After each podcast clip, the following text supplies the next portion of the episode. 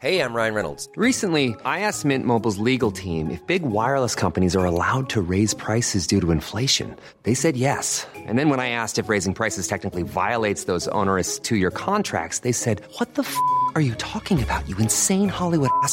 So to recap, we're cutting the price of Mint Unlimited from $30 a month to just $15 a month. Give it a try at mintmobile.com slash switch. $45 upfront for three months plus taxes and fees. Promo rate for new customers for limited time. Unlimited more than 40 gigabytes per month. Slows. Full terms at mintmobile.com.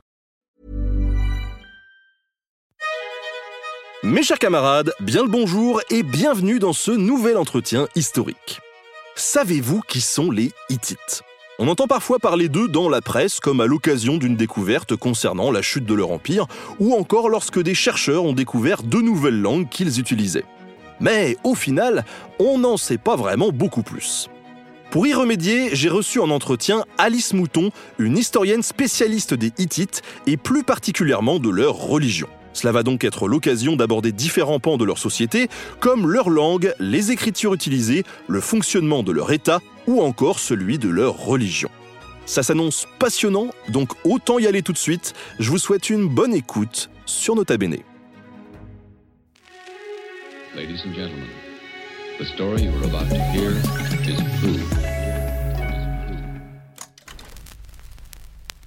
Bonjour Alice. Bonjour Benjamin et bonjour à tous. Merci de m'avoir invité. Alors, j'aime bien commencer les entretiens avec, euh, avec une, une question euh, auprès de mes invités, à savoir comment est-ce que toi t'en es arrivé à étudier ton sujet, qui sont les Hittites, hein, on va parler dans, dans un instant, mais est-ce que tu es passionné des, des Hittites depuis ta tendre enfance? Ben, en fait, je suis passionnée de l'Antiquité depuis ma tendre enfance. Donc, j'ai comme découvert à 6 ans, mais c'était plutôt, à vrai dire, par les Égyptiens, les pyramides et le Sphinx, comme beaucoup d'enfants. Dans les à cette époque-là, je les connaissais pas encore. Et puis, euh, en fait, voilà, euh, ce qui fait que j'ai continué, c'est que j'étais extrêmement euh, têtue et heureuse dans cet univers qui était l'Antiquité quand j'étais enfant. Et donc, adolescente, j'ai continué à, m'enferrer là-dedans en me disant que je voulais devenir archéologue. Je ne savais pas très bien à quoi ça consistait à l'époque, j'avais aucune idée, mais ça me faisait fantasmer. Et puis, euh, dans les, dans, j'ai fait l'école du Louvre parce qu'il donnait une information en, archéologie qui était très vaste, qui me paraissait intéressante pour commencer, parce que j'avais envie de tout faire et je voulais pas choisir. Et en fait, j'ai eu euh, la chance de découvrir par hasard les Hittites parmi les autres civilisations de l'Orient ancien. Et là, je me suis dit, Ah, ça c'est génial, je savais même pas qui ils étaient, j'en avais jamais entendu parler. Et ça m'a fasciné de pas du tout les connaître, en fait. C'est ça qui m'a attiré. Et du coup, je me suis un peu acharnée sur cette voie, et me voici. Oui, parce que c'est vrai que quand on parle euh, Antiquité et euh, Moyen-Orient ou, euh, le, nord de l'Afrique, souvent on parle des Égyptiens, et puis c'est tout quoi. C'est ça, voilà. Et puis, si on parle de Mésopotamie, c'est déjà un miracle. Alors, les Hittites, encore plus, j'allais dire. Mais il faut savoir que c'est pas partout comme ça. Parce que si on était en Turquie, où év- évidemment, ça fait partie de l'antiquité de leur territoire, ou alors même en Allemagne, où le lien avec la Turquie est plus fort, vous en auriez sans doute entendu beaucoup plus facilement parler qu'en France. Alors les Hittites, justement, c'est euh, sur le territoire actuel de la Turquie, en gros? C'est ça, voilà. Alors en fait, il y a la partie asiatique de la Turquie qu'on appelle l'Anatolie. Et ça correspond au territoire turc, euh, grosso modo, même si en fait le- l'Empire a bien débordé quand même en direction de, de la Syrie. Et donc c'était quand même un, un empire assez immense. Euh, pendant la deuxième moitié du deuxième millénaire avant Jésus-Christ, en fait, ce qui est attesté euh, pour l'Empire hittite, c'est 17e, 12e siècle avant Jésus-Christ. Donc on est sur, euh, sur cinq siècles environ. C'est ça, voilà, cinq siècles d'histoire avec des textes euh, assez abondants, hein, puisque juste dans la capitale historique hittite, on a 30 000 fragments de textes. Et on en a trouvé ailleurs aussi euh, plusieurs milliers, plusieurs centaines ici et là. Donc, on a de quoi faire. Et puis des inscriptions aussi sur pierre, mais on y reviendra de, de toute façon, j'imagine. Donc, c'est un très grand empire. Et puis, ceux qui se passionnent pour l'Égypte en ont un petit peu entendu parler parce que c'était les concurrents notamment des Ramsès, euh, Ramsès II, euh, par exemple, euh, très connus. Donc, c'est un empire qui a marqué quand même l'histoire de la, région euh, d'une manière assez, forte. Et c'est vrai que c'est assez étonnant que le public français connaisse pas, mais c'est surtout lié au fait que la France n'a pas beaucoup de liens historiques avec la Turquie. C'est à cause de ça qu'il y a vraiment une zone d'ombre, en fait, sur cette civilisation. J'ai un copain, justement, qui me disait que il y a quelques années, il jouait un, un jeu, un jeu de stratégie et euh, bon, bah, il est tombé en face. euh, C'était les Hittites, quoi. Il s'est fait, s'est fait rétamer et puis euh, il s'est dit, mais bordel, c'est qui ces Hittites? Et donc, il avait été chercher, il avait découvert comme ça ce peuple qu'il ne connaissait pas grâce à un, jeu vidéo. donc cette période de cinq siècles, on est sur un empire qui a duré cinq siècles euh, il y a eu des prémices avant, après, il se passait quoi? Oui, il y a eu des prémices avant, ça c'est sûr. Euh, en fait, dès le XXe siècle avant Jésus-Christ, il y avait des prémices parce que il se trouve qu'on a des écrits euh, déjà au XXe siècle avant, mais c'est pas les Hittites qui écrivaient à ce moment-là. principalement, c'était des marchands qui étaient assyriens et qui étaient sur le territoire anatolien et qui témoigne en fait de, ce qui est en train de se passer en Anatolie, c'est-à-dire à, l'époque des, des, petites cités-États qui commencent à grossir et qui sont rivales les unes par rapport aux autres. Là, c'est vraiment les prémices parce que c'est une de ces cités-États qui a fini par devenir le royaume hittite en fait. Donc bien sûr qu'il y a des prémices. Et puis après la chute de, enfin la chute, disons euh, les derniers textes euh, dont nous disposons euh, au XIIe siècle avant Jésus-Christ, il y a une continuité évidemment, c'est pas une rupture formelle, puisqu'il y a des, petits royaumes qu'on appelle néo-hittites, donc qui sont les descendants plus ou moins directs des Hittites, que ce soit en Anatolie du Sud ou en Syrie du Nord, qui ont fait perdurer en fait la culture hittite, la civilisation hittite à travers euh, leurs petits royaumes, et notamment euh, un des principaux, c'est Karkemish. Karkemish, c'est un site hyper important qui est sur la frontière syro-turque actuellement et qui est d'ailleurs fouillé actuellement. il y a encore des fouilles archéologiques. Euh, et c'est très important parce qu'on voit qu'il y a une continuité dynastique entre les rois de Carchemish euh, de l'âge du fer, c'est le premier millénaire avant Jésus-Christ, donc ce qu'on appelle des néo-hittites, et nos rois hittites euh, à nous au deuxième millénaire. En fait, il n'y a pas eu de rupture dynastique et la civilisation a perduré à cet endroit-là et dans d'autres endroits aussi de l'Anatolie du Sud. Et aujourd'hui, on va se concentrer principalement sur cet empire, donc comme tu le disais, 17e, 12e, et je le tease, euh, il y aura un autre entretien avec euh, un autre spécialiste, Vincent Blanchard, sur la, chute, entre guillemets, de l'Empire et ce qui s'est passé euh, après, si ça vous intéresse. Alors, qu'est-ce qu'on appelle le, bronze récent en archéologie? Toi qui nous parlais d'archéologie tout à l'heure. Ouais, le bronze récent, alors ça dépend où on se trouve sur la planète parce que c'est pas universel, mais en Orient ancien, ça correspond à la deuxième moitié du deuxième millénaire avant Jésus-Christ. Donc, euh, la civilisation hittite est dans le bronze récent. Et c'est la, période juste avant ce qu'on appelle l'âge du fer. L'âge du fer, c'est le pivot avec le premier millénaire avant. Et c'est une datation quand même qui est fixe ou ça peut varier quand même euh, bah, euh, Bronze récent, c'est ça, c'est, plutôt de la terminologie archéologique. Et normalement, ça n'a pas tendance à trop bouger parce que c'est des grosses ères, tu vois, c'est deuxième millénaire, deuxième moitié du deuxième millénaire. Donc c'est c'est, c'est pas très précis, mais ça, ça, ça, ça bouge pas trop. Mais si on parle de bronze récent ailleurs dans le monde, ça sera quelque chose d'assez différent. Donc c'est pour ça que je dis que c'est assez spécifique à l'Orient là pour le coup. Par contre, après les, datations, alors ça c'est toute une histoire puisqu'on rentre dans les des systèmes chronologiques. Alors on a deux systèmes chronologiques qui euh, qui se complètent. Il y a la chronologie absolue, ce qu'on appelle la chronologie absolue, c'est quand on essaie de donner des dates précises à des événements. Et puis il y a la chronologie relative le principe de la chronologie relative, c'est qu'on essaie de placer les événements les uns par rapport aux autres, en fait, de voir comment ils s'articulent entre eux. Euh, s'il y en a un qui a été avant l'autre, etc. Et chaque type de chronologie a ses difficultés, évidemment, parce que sinon, ça serait trop, ça serait trop simple. Mais euh, en gros, la chronologie absolue, euh, essayer de placer des dates précises à des événements qui, remontent à des millénaires avant, le nôtre, c'est évidemment pas quelque chose de, facile. Et il n'y a pas une seule école. Il y a au moins trois tendances alors, on parle de chronologie haute, c'est quand on essaie de placer les dates assez euh, haut dans le temps, assez anciennes. Chronologie moyenne, alors on coupe la poire en deux en quelque sorte, et chronologie basse, on a tendance à placer les événements plutôt tardivement, plus tardivement par rapport à la chronologie haute. Et donc là, la tendance actuelle chez les historiens euh, de l'Orient ancien, c'est de favoriser ce qu'on appelle la chronologie moyenne, c'est-à-dire euh, cette espèce de compromis entre les deux tendances. Mais tout ça est très fragile parce que ça dépend pas uniquement de l'anatolithite, évidemment, tout est connecté, alors que ce soit la chronologie de la Babylonie, que ce soit la chronologie du Levant et la chronologie de l'Égypte aussi, évidemment, puisque c'est tous ces endroits euh, sur la planète ont été en lien étroit. Donc, s'il y a une date qui bouge quelque part, elle fait bouger les dates de tous les autres aussi en même temps. Ouais, donc euh, en gros, on borne ça à 17e, 12e, mais c'est un peu tangent, voilà. voilà, exactement, et ça peut bouger à 50 ans près ou un peu plus. Voilà, pour la chronologie absolue. Moi, personnellement, je préfère utiliser la chronologie relative. si déjà on arrive à se retrouver euh, dans les événements, savoir lequel est intervenu avant euh, un autre événement, c'est déjà pas mal.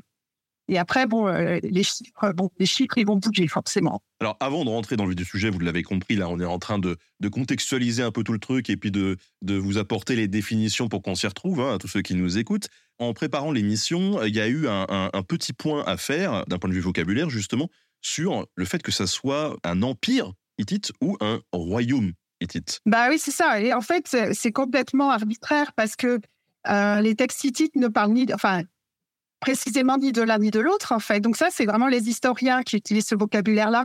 Donc royaume, en, gros, c'est quoi un royaume? C'est une entité euh, euh, politique dont un, roi est, est- à la tête. Et c'est le roi qui est à la tête d'un- d'une entité politique, quelle que soit la taille de l'entité. Alors que l'empire est censé être plus gros. C'est censé être quelque chose de plus grand. Et du coup, de roi, il devient empereur. Mais en fait, nous, on n'a pas de terminologie comme ça dans les textes hittites. Les rois hittites sont jamais appelés empereurs. On n'a pas de terme comme ça. Donc, roi, oui, on a le terme pour roi. Donc, parler de royaume, il n'y a pas de problème. Parler d'empire, c'est complètement arbitraire. Et en fait, c'est pour montrer qu'à un moment donné, le royaume hittite est devenu immense.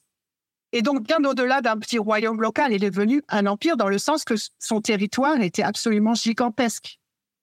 Et finalement, c'est pas complètement faux. J'ai vérifié maintenant le dictionnaire. On a le droit de parler d'empire, même si le souverain de l'empire ne se définit pas comme empereur. Ça dépend de la taille en fait de son royaume.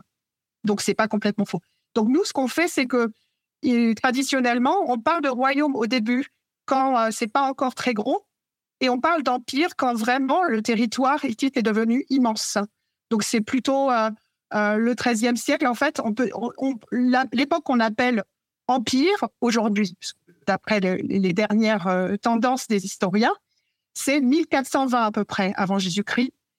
Euh, et avant, c'est ce qu'on appelle l'ancien royaume. Donc voilà, en gros, le- le- la différence, c'est ça, c'est la taille. C'est la taille euh, du, du royaume, euh, enfin du territoire contrôlé par le roi hittite. D'ailleurs, il vient, il vient d'où le mot hittite Oui, ça, c'est un- c'est une histoire un peu compliquée en fait, parce que c'est en français bricolé à partir d'un terme qui vient de l'Ancien Testament, donc qui vient de l'hébreu, qui lui-même a été récupéré en fait par des textes euh, plutôt néo-assyriens, des textes du, monde mésopotamien, on va dire, qui est le mot Hati.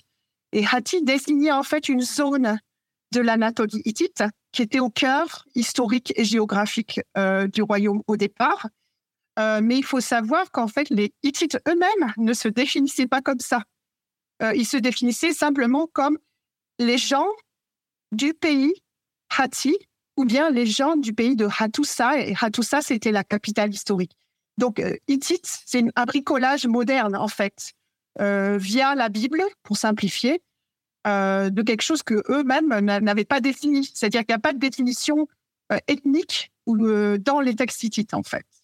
Ils sont tous euh, les hommes du, du pays de Hattusa ou les hommes du pays Hatti. C'est comme ça qu'ils se définissent. Et alors, tu disais que leur euh, empire, on va utiliser ce mot du coup, était immense. En gros, euh, ça correspond à, à quoi aujourd'hui? Alors, on parlait de la Turquie, mais Voilà. Alors, donc, moi, je parlais de la partie asiatique de la Turquie qu'on appelle l'Anatolie. Donc, ça, ça, on peut dire que ça couvrait quasiment l'ensemble de l'Anatolie. Donc, c'est très, très grand, hein, déjà. Et puis, vers le sud, ils sont allés jusqu'au milieu de la Syrie actuelle. Donc, ils sont quand même bien descendus vers le sud. Euh, et au niveau de l'ouest, ils sont, allés- ils sont arrivés jusqu'à la côte, en fait, euh, de la Turquie euh, actuelle. Donc, c'est- c'est c'est un empire assez gigantesque, effectivement, comparativement, quand on regarde les autres royaumes de l'époque, c'est un des plus grands. alors cet empire, il était puissant? Extrêmement puissant. Et donc, il faut savoir que dès, euh, dès les débuts, dès le XVIe siècle avant Jésus-Christ, où on a quand même, euh, c'est bien documenté, je veux dire, le XVIe siècle, les rois euh, voisins ont bien compris euh, qu'il fallait faire avec cette puissance. Et les Égyptiens se sont intéressés aussi euh, à cette puissance, parce qu'ils ils vont être en fait en, en concurrence sur le territoire levantin et syrien. C'est-à-dire que euh, les Anatoliens, donc les rois hittites, veulent euh, étendre leur territoire vers le sud, en direction de la Syrie. Et les Égyptiens veulent étendre leur territoire vers le nord, vers la Syrie. Donc, ils vont se, ils vont se croiser au niveau de la, de la Syrie et du Levant. Et donc, ça va être des concurrents euh, absolument euh, incontournables. Et euh, si c'est pas des concurrents, c'est des alliés. Mais à tour de rôle, évidemment, en alternance, c'est l'histoire de l'humanité. Et donc, il va y avoir tantôt des, des, des, conflits armés, des guerres, et tantôt aussi des arrangements, des, alliances diplomatiques et même des mariages dynastiques. Donc, il va y avoir des princesses babyloniennes mariées à des rois hittites, des princesses hittites mariées à des Égyptiens, à des pharaons égyptiens. Et c'est ça montre bien que, oui, l'Empire hittite était absolument incontournable au deuxième millénaire dans cette région. Ouais, ce qui rend d'autant plus fou que euh, ça soit assez méconnu dans le monde francophone. Quoi. Oui, oui, mais comme je te dis, c'est surtout lié au- à l'absence de lien, en fait, entre la France et la Turquie. C'est princi- principalement ça. On voit bien que on n'a pas la même vision de, de l'histoire de l'Antiquité selon l'endroit où on est né, en fait. C'est ça qui est intéressant. Ouais, c'est clair. Et alors cette histoire des tu nous disais que du coup la, la période euh, dite de vraiment de l'empire, euh, c'était euh, du coup le 15e siècle, c'est ça, avant notre ère 1420 à peu près, oui. Euh, c'est Tutralia Ier, donc qui est considéré comme le premier grand euh, fondateur de l'Empire. Vu qu'on fait le parallèle avec les Égyptiens, est-ce qu'il y a des, des périodes aussi comme chez les Égyptiens? Et ça, alors en fait, au départ, les, les premiers historiens ont vachement calqué le modèle égyptien euh, sur l'histoire hittite. Donc, ils ont coupé l'histoire hittite, euh, les cinq siècles de l'histoire hittite, en trois tranches, euh, comme le modèle égyptien. Donc, ils ont parlé d'anciens royaumes, de moyens royaumes et de nouvel empire, en reprenant vraiment la terminologie euh, égyptologique, en fait. Et puis, euh, la tendance a changé ces dernières années. Donc, euh, ça remonte à une grosse dizaine d'années où on, on a réalisé que parler de moyen royaume, c'était une aberration au niveau historique parce qu'il n'y avait pas eu de rupture, en fait. Que c'était l'ancien royaume qui continuait simplement. Et qu'il était peut-être temps de passer à autre chose. Donc, les, historiens aujourd'hui coupent l'histoire plutôt en deux morceaux. L'ancien royaume d'un côté et l'empire de l'autre. Pour montrer, en fait, vraiment la distinction entre un royaume plutôt euh, encore euh, renfermé sur lui-même, enfin, même s'il était déjà assez important hein, euh, au XVe siècle, mais avec vraiment une, poussée expansionniste, vraiment l'envie de, de conquérir beaucoup plus de territoire euh, à l'époque impériale. Donc une politique beaucoup plus agressive au niveau territorial à l'époque impériale. Alors tu nous disais durant euh, la préparation de cet entretien que l'Empire hittite, par rapport aux, aux autres empires de l'Orient ancien, il y avait quand même une différence majeure par rapport aux autres. Qu'est-ce que c'est? Oui, la, la grande différence, c'est qu'on on observe plein de groupes euh, euh, sociolinguistiques très différents, ethno-linguistiques très différents, c'est-à-dire des, des groupes qui parlent des langues différentes et qui apparemment vivent ensemble. Et ça, c'est dès la constitution en fait du, du royaume, c'est-à-dire dès le- les prémices, euh, on a plusieurs groupes linguistiques qui cohabitent et avec des phénomènes. Donc ça, c'est les linguistes qui étudient ça, des phénomènes de euh, d'hybridation, donc c'est-à-dire que les langues vont être en contact et vont s'influencer les unes les autres euh, dès euh, le tout début du deuxième millénaire avant Jésus-Christ.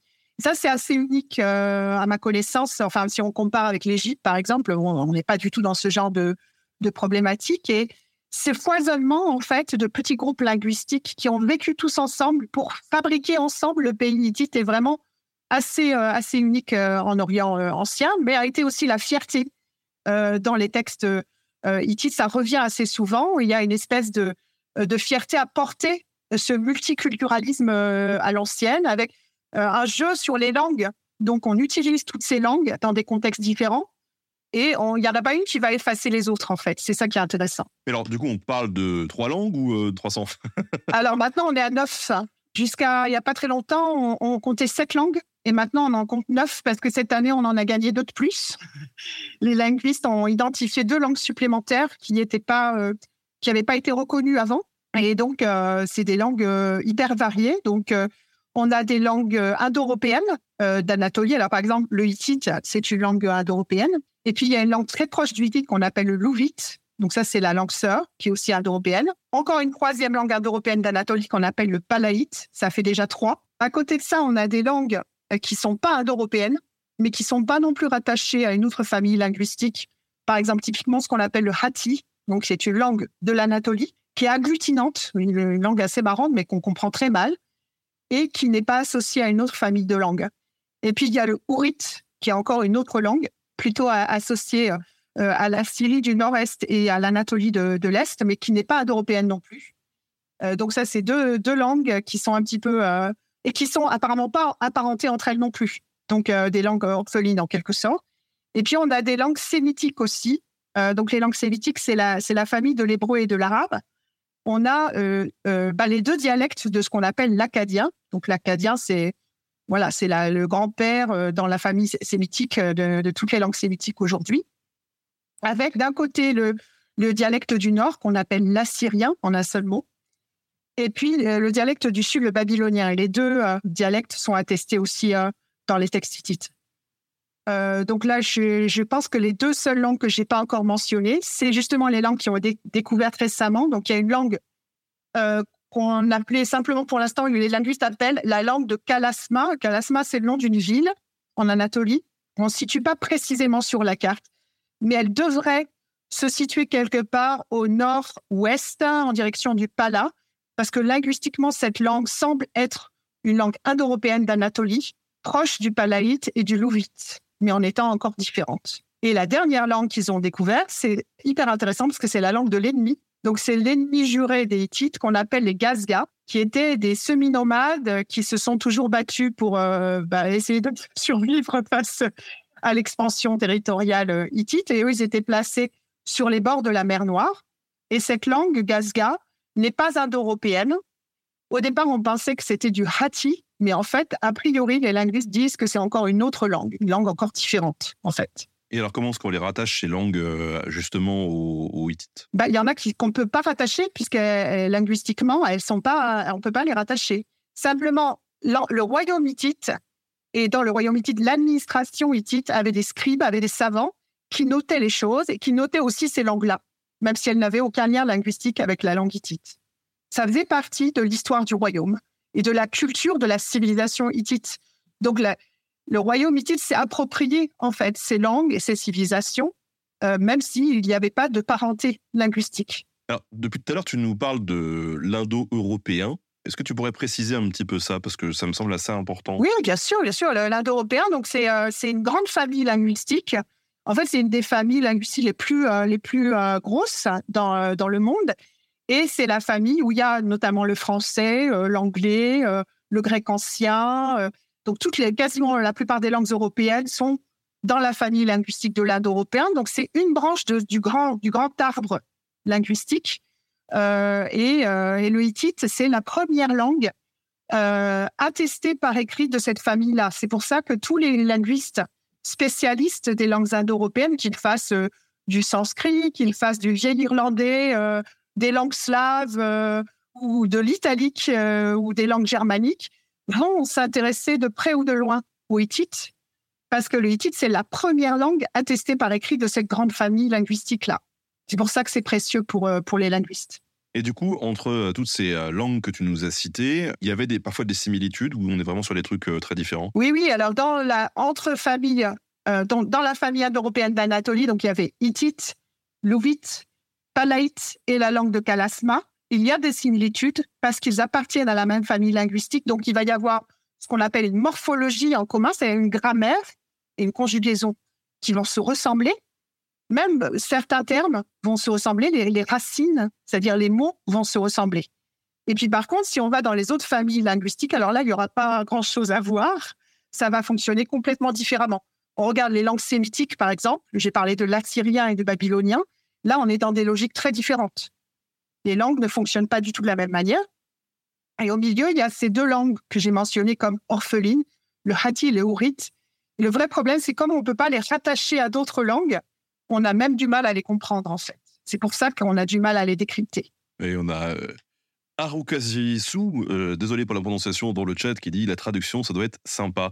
On a aussi euh, Mister If qui nous demande si du coup c'est un euh, certaines langues peuvent être similaires à, à nos patois en France en fait par rapport au hittite ou non c'est complètement différent. C'est une On est loin, on est loin, on est loin géographiquement et on est loin aussi chronologiquement. Donc, a priori, si tu veux trouver des langues proches du hittite, il faut se rapprocher dans l'espace et dans le temps le plus possible. Donc, dans les langues indo-européennes qu'on pourrait connaître, qu'on pourrait connaître, j'ai dit, hein, et qui se rapprochent du hittite, la plus proche, euh, en dehors des langues anatoliennes, évidemment, euh, ça, je ne le dis même pas, c'est le grec ancien, par exemple.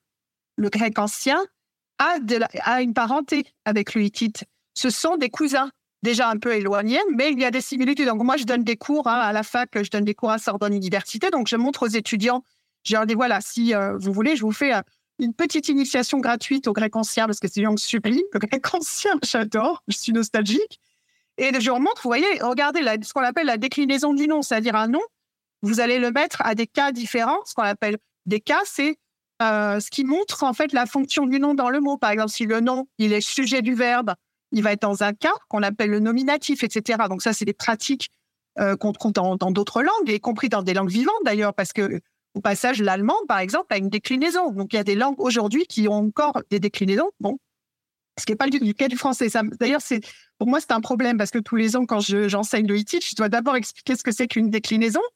Donc je donne des exemples très précis. Je dis voilà, Paul mange une pomme. Paul est sujet du verbe manger. Donc si on était en hittite, il serait au nominatif parce qu'il est sujet du verbe. Paul mange une pomme. Une pomme, c'est l'objet direct. En fait, c'est ce qui est en train d'être mangé par Paul. Donc là, ça serait l'accusatif, etc. Donc je dois expliquer aussi les cas aux étudiants qui connaissent pas forcément. Mais quand on, on montre, je leur montre les cas hittites et je, je montre à côté un tableau des cas grecs anciens et il y a une similitude qui est très, très frappante en fait. Donc la parenté, elle, elle est très visible aux yeux de tous. Et plus on s'éloigne dans le temps et l'espace, et moins ce sera visible évidemment. Alors ces langues-là, donc elles ont, euh, euh, tu nous parlais de neuf langues, elles ont euh, toutes été utilisées durant euh, cette période 17e, 12e, ou il y en a qui étaient plus présentes que d'autres à certains moments, ou d'autres qui se sont juste greffées après? Ouais, ouais, c'est plutôt le, le deuxième cas, c'est-à-dire qu'il y a des langues qui ont été utilisées plutôt au début de, l'histoire hittite et d'autres euh, plutôt euh, euh, tardivement. Donc, par exemple, je parlais de l'assyrien. Donc, ça, c'est la langue que les marchands qui venaient d'Assyrie en un seul mot, donc c'est l'Irak du Nord, euh, parlaient. Ils sont venus s'installer aux environs du XXe siècle avant Jésus-Christ. Ils, sont venus s'installer sur le plateau anatolien pour faire des affaires avec les Anatoliens. Ils ont importé du matériel, exporté, fait des échanges, ils ont fait des traités d'alliance. Et puis finalement, ils se sont installés aussi en Anatolie. Ils se sont même mariés avec des Anatoliennes, ils ont eu des enfants, etc. Et eux, ils parlaient l'assyrien, qui est une langue sémitique en fait, le, le dialecte du nord euh, de l'acadien. Euh, ça, c'est une langue qui, euh, évidemment, n'a pas perduré à partir du moment où le hittite est devenu la langue officielle du royaume hittite, parce que le royaume hittite est devenu unifié et a commencé à grossir de manière centralisée. L'assyrien n'a pas été pratiqué ensuite. Donc l'assyrien, ça relève vraiment des prémices euh, de l'histoire hittite. Mais maintenant, ce qui est génial, c'est que dans 2018, ils ont trouvé une lettre d'un roi anatolien écrit en assyrien. Donc ça montre que les Anatoliens utilisaient déjà cette langue et la pratique de l'écrit qui va avec. Ça, c'est quand même assez génial. Et donc, il y a des langues qui sont euh, typiquement l'assyrien en est une, qui n'ont pas été utilisées pendant toute, euh, toute l'époque hittite, mais d'autres, au contraire, ont été utilisées de manière tout à fait euh, longue, enfin sur les cinq siècles. Par exemple, le babylonien. Donc, le babylonien, c'est particulier parce que c'était la langue de la diplomatie à l'époque. Ça ne veut pas dire que tout le monde parlait le babylonien, mais dans les, les scribes qui devaient écrire la correspondance pour les grandes puissances, notamment si, si euh, le roi hittite écrivait à Ramsès, donc le roi Hattusil III écrivait à Ramsès II, ils écrivaient en babylonien. Donc il fallait bien des gens qui maîtrisent cette langue, en fait. Tu vois? Et après, les autres langues anatoliennes, c'est plus compliqué de savoir euh, combien de temps elles ont été parlées. Euh, parce que nous, on n'a que l'écrit. Et l'écrit ne, ne reflète pas toujours la pratique de l'oral, en fait. Euh, des langues ont pu être abandonnées en cours de route, mais conservées par l'écrit, si tu vois ce que je veux dire. Donc, c'est typiquement le cas qu'on se, on se, demande pour le hatti. On ne sait pas combien de temps la langue hatti, qui est pas une langue indo-européenne, cette langue orpheline dont j'ai parlé, qui est typique vraiment de l'Anatolie centrale et qui était une langue absolument essentielle, une partie importante de la culture hittite, de la civilisation hittite. Mais on ne sait pas combien de temps elle a été parlée. Ça, on ne peut pas le dire, en fait. C'est compliqué. Alors l'écrit, on va y, on va y revenir plus en détail, mais euh, sur l'oralité des langues, on a une idée euh, du fait que les, euh, les Hittites parlaient plusieurs langues ou pas au quotidien? Alors, en fait, il y a euh, clairement eu des langues en contact. Ça veut dire qu'il devait y avoir des phénomènes de bilinguisme. Parce qu'on voit, par exemple, qu'une langue a pu influencer, une autre. Ça, ça a été bien étudié par les linguistes. Par exemple, on a vu que le hatti avait été influencé par le lovite, le lovite par le hittite, etc. etc. L'assyrien par le hittite, etc. Ça va dans tous les sens. Donc, ces groupes linguistiques n'étaient pas hermétiques les uns aux autres, ça c'est sûr. Et donc, les langues devaient se mêler. Ça paraît évident. Mais après, la, pratique de l'oral, nous, on l'a pas. On n'a que l'écrit. Donc, on, doit forcément se contenter de ce qu'on a. Par contre, ce qu'on a, c'est ce qu'on appelle l'onomastique, c'est les noms de, personnes. Et si tu regardes juste même les prémices de l'histoire hittite, c'est le temps des marchands assyriens. Et tu fais des arbres généalogiques de, des familles de marchands assyriens. Tu vois qu'en fait, les noms de personnes sont pas toujours assyriens. Il y a des noms anatoliens qui se mélangent là-dedans. Et donc, ça montre bien juste le choix du nom que tu donnes à un enfant. A priori, c'est lié quand même à une pratique euh, linguistique. Donc, euh, on n'a pas de preuves irréfutables de ce qui était parlé, comment c'était parlé, etc. Mais on a quand même des indices dans les textes qui montrent qu'il devait y avoir des phénomènes de bilinguisme et qu'en tout cas, ces langues-là se sont vraiment mises en contact les unes avec les autres et se sont influencées, interpénétrées les unes par rapport aux autres. Et ces langues-là, on a réussi à les décoder, j'ai envie de dire correctement. On, comprend, on comprend bien ces langues aujourd'hui? Alors, le hittite euh, est très bien compris. Très, bien compris. Les deux langues sémitiques dont j'ai parlé, la syrienne et, et le babylonien, oui, euh, très bien. Après, euh, il y a des langues qu'on comprend beaucoup moins bien. Alors, le louvite, ça va à peu près. Et, puis après, le reste, c'est un peu la cata, il faut le dire. Le palaïte, euh, c'est pas joyeux. Le hourite, c'est très dur. Et le hati, c'est euh, vraiment un casse-tête. Donc, moi, j'ai des collègues hein, qui passent leur vie à ça, essaient de décrypter ces langues. Et je, les trouve héroïques. Hein. Il faut, faut l'être un peu pour faire ces choses-là. Moi, c'est pas ma spécialité. Je suis pas linguiste. Hein. Moi, je travaille sur la religion, donc chacun son domaine.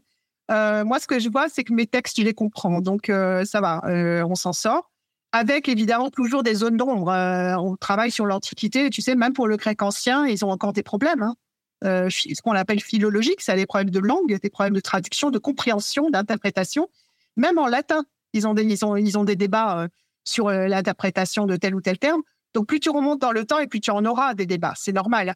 Mais on peut dire que oui, le hittite est très bien, une langue très bien comprise. On nous demande aussi quelle était la, prononciation du, du hittite, si c'était plutôt est-ce qu'on sait si c'était une langue à consonance plutôt gutturale euh, Alors en fait, tout ça, c'est des histoires de linguistes donc, qui essaient de reconstituer euh, ce qu'on appelle la phonologie, c'est-à-dire la manière de prononcer euh, les lettres. et c'est pas c'est pas super évident. Donc il y a des, lettres qu'on imagine, enfin à peu près, on, est à peu près tous d'accord. Il y a un consensus. Par exemple, les R étaient sans doute un peu roulés, etc. Par contre, il y, a des, lettres sur lesquelles on se déchire encore aujourd'hui entre linguistes.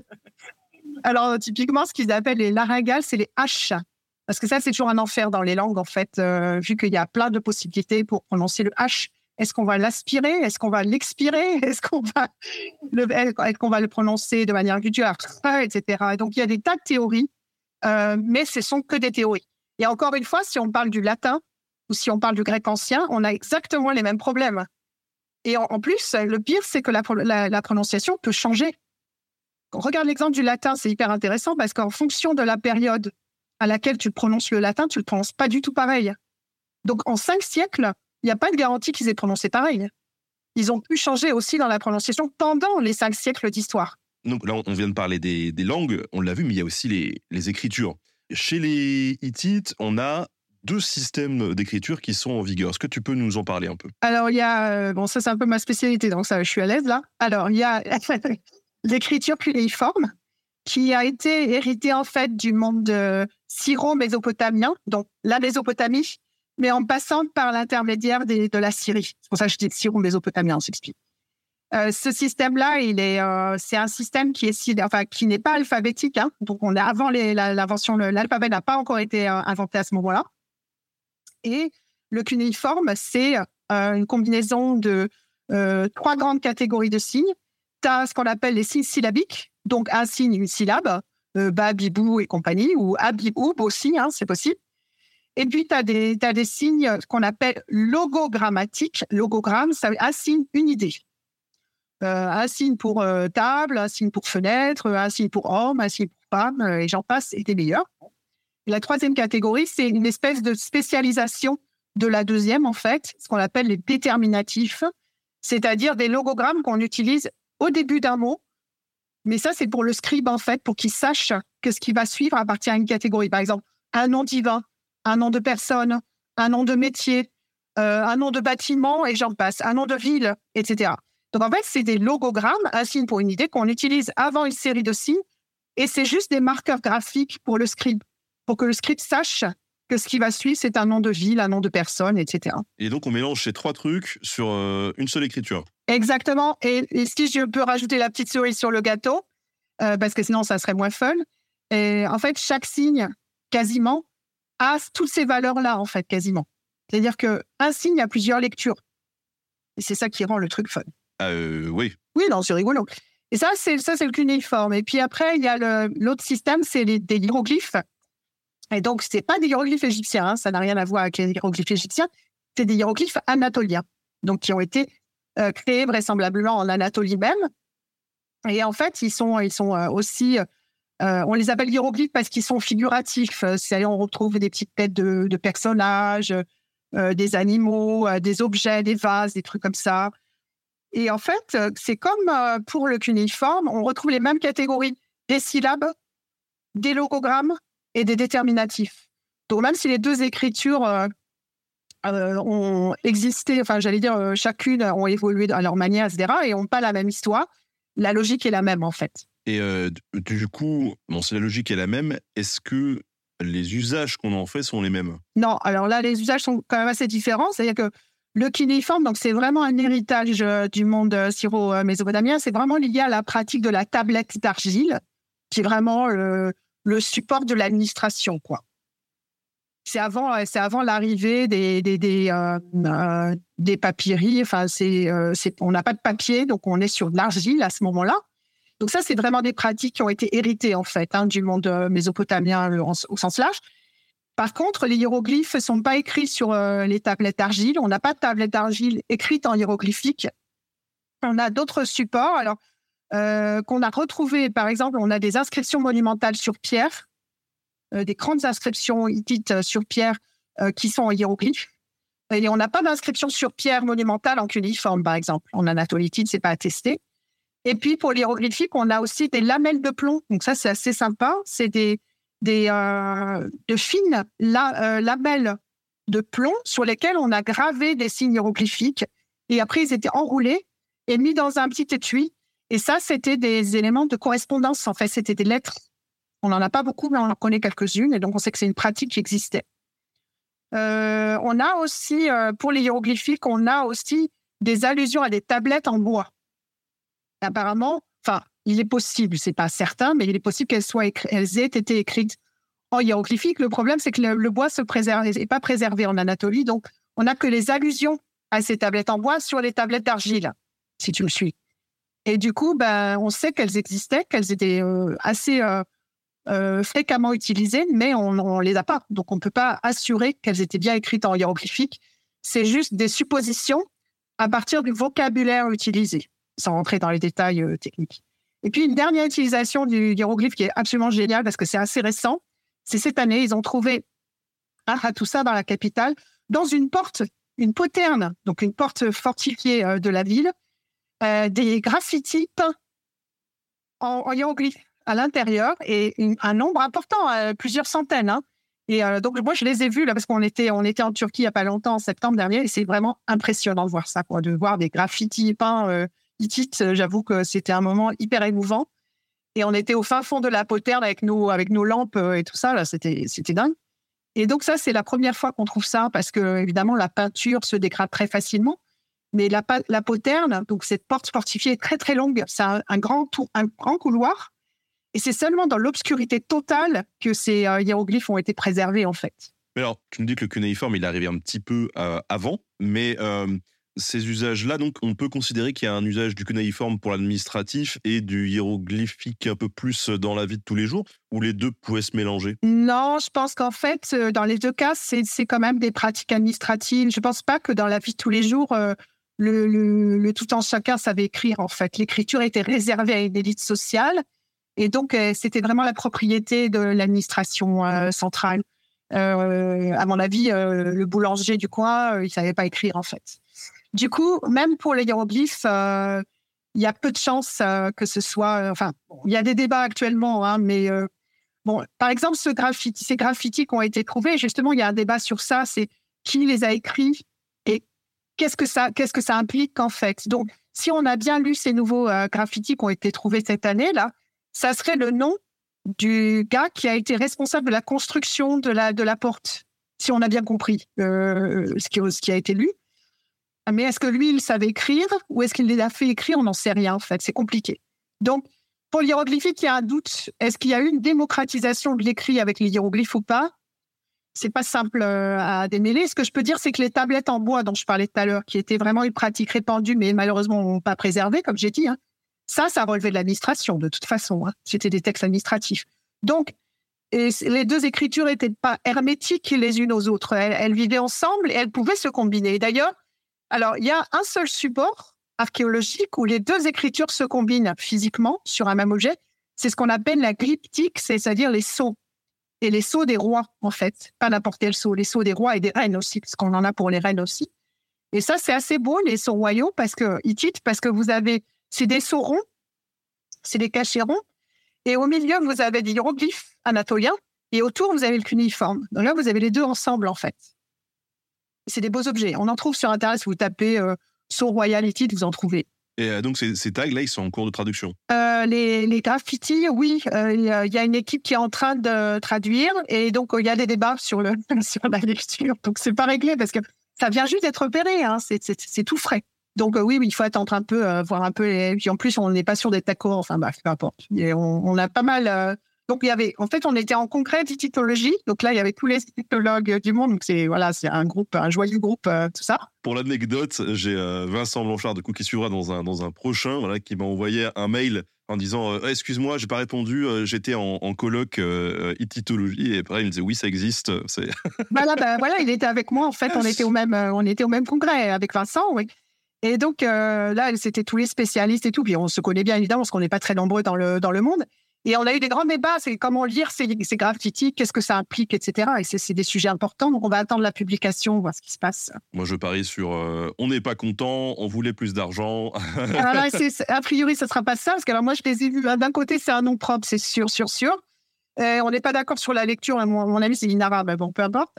Et puis de l'autre côté, il y avait clairement une porte et on pense que c'est le nom de la porte, en fait. Donc, la porte fortifiée qui a été nommée. Et ça, c'est assez génial. Donc, si ça se confirme, ça va être un truc, euh, voilà, important, pour nous en tout cas.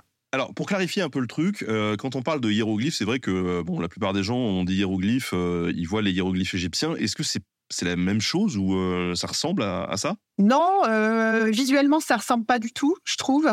visuellement, c'est quand même assez différent. Et puis, bon, il n'y a pas, a pas grand-chose en commun. Parce que, alors, derrière l'écriture hiéroglyphique, il y a des langues qui sont très différentes en fait. L'égyptien, ils ont, ils ont une, l'égyptien est une langue qui appartient à une autre famille linguistique, donc ils n'ont pas forcément besoin de noter toutes les voyelles, etc. Alors que en Anatolie, ça fonctionne pas du tout comme ça. Les voyelles vont être écrites. Euh, donc non, il n'y a pas tellement de parenté entre les deux systèmes d'écriture en fait. Simplement, il faut, alors, faut le reconnaître quand même, les, les, Anatoliens ont emprunté deux signes égyptiens dans leur système, qui étaient des signes qui voyageaient en fait avec les objets égyptiens dans, dans l'Orient ancien. Donc le premier, c'est ce qu'on appelle An en égyptien, c'est la clé de vie et qui a été utilisée, euh, la clé de vie égyptienne a été récupérée dans le système hiéroglyphique anatolien et ils lui ont donné la valeur vie. Ils l'ont appelée vie. Donc c'est bien, le, sens n'a pas changé. Et le deuxième, c'est le, disque solaire euh, ailé, qui existait déjà en Égypte et qui a été récupéré vraisemblablement en Anatolie, même si sur celui-là, il y a encore un débat aussi sur l'origine, etc. Mais voilà, donc il peut y avoir une inspiration pour deux signes sur, euh, et on est à 526 signes d'écriture hein, en hiéroglyphe. Donc euh, on peut dire que c'est assez euh, mineur quand même.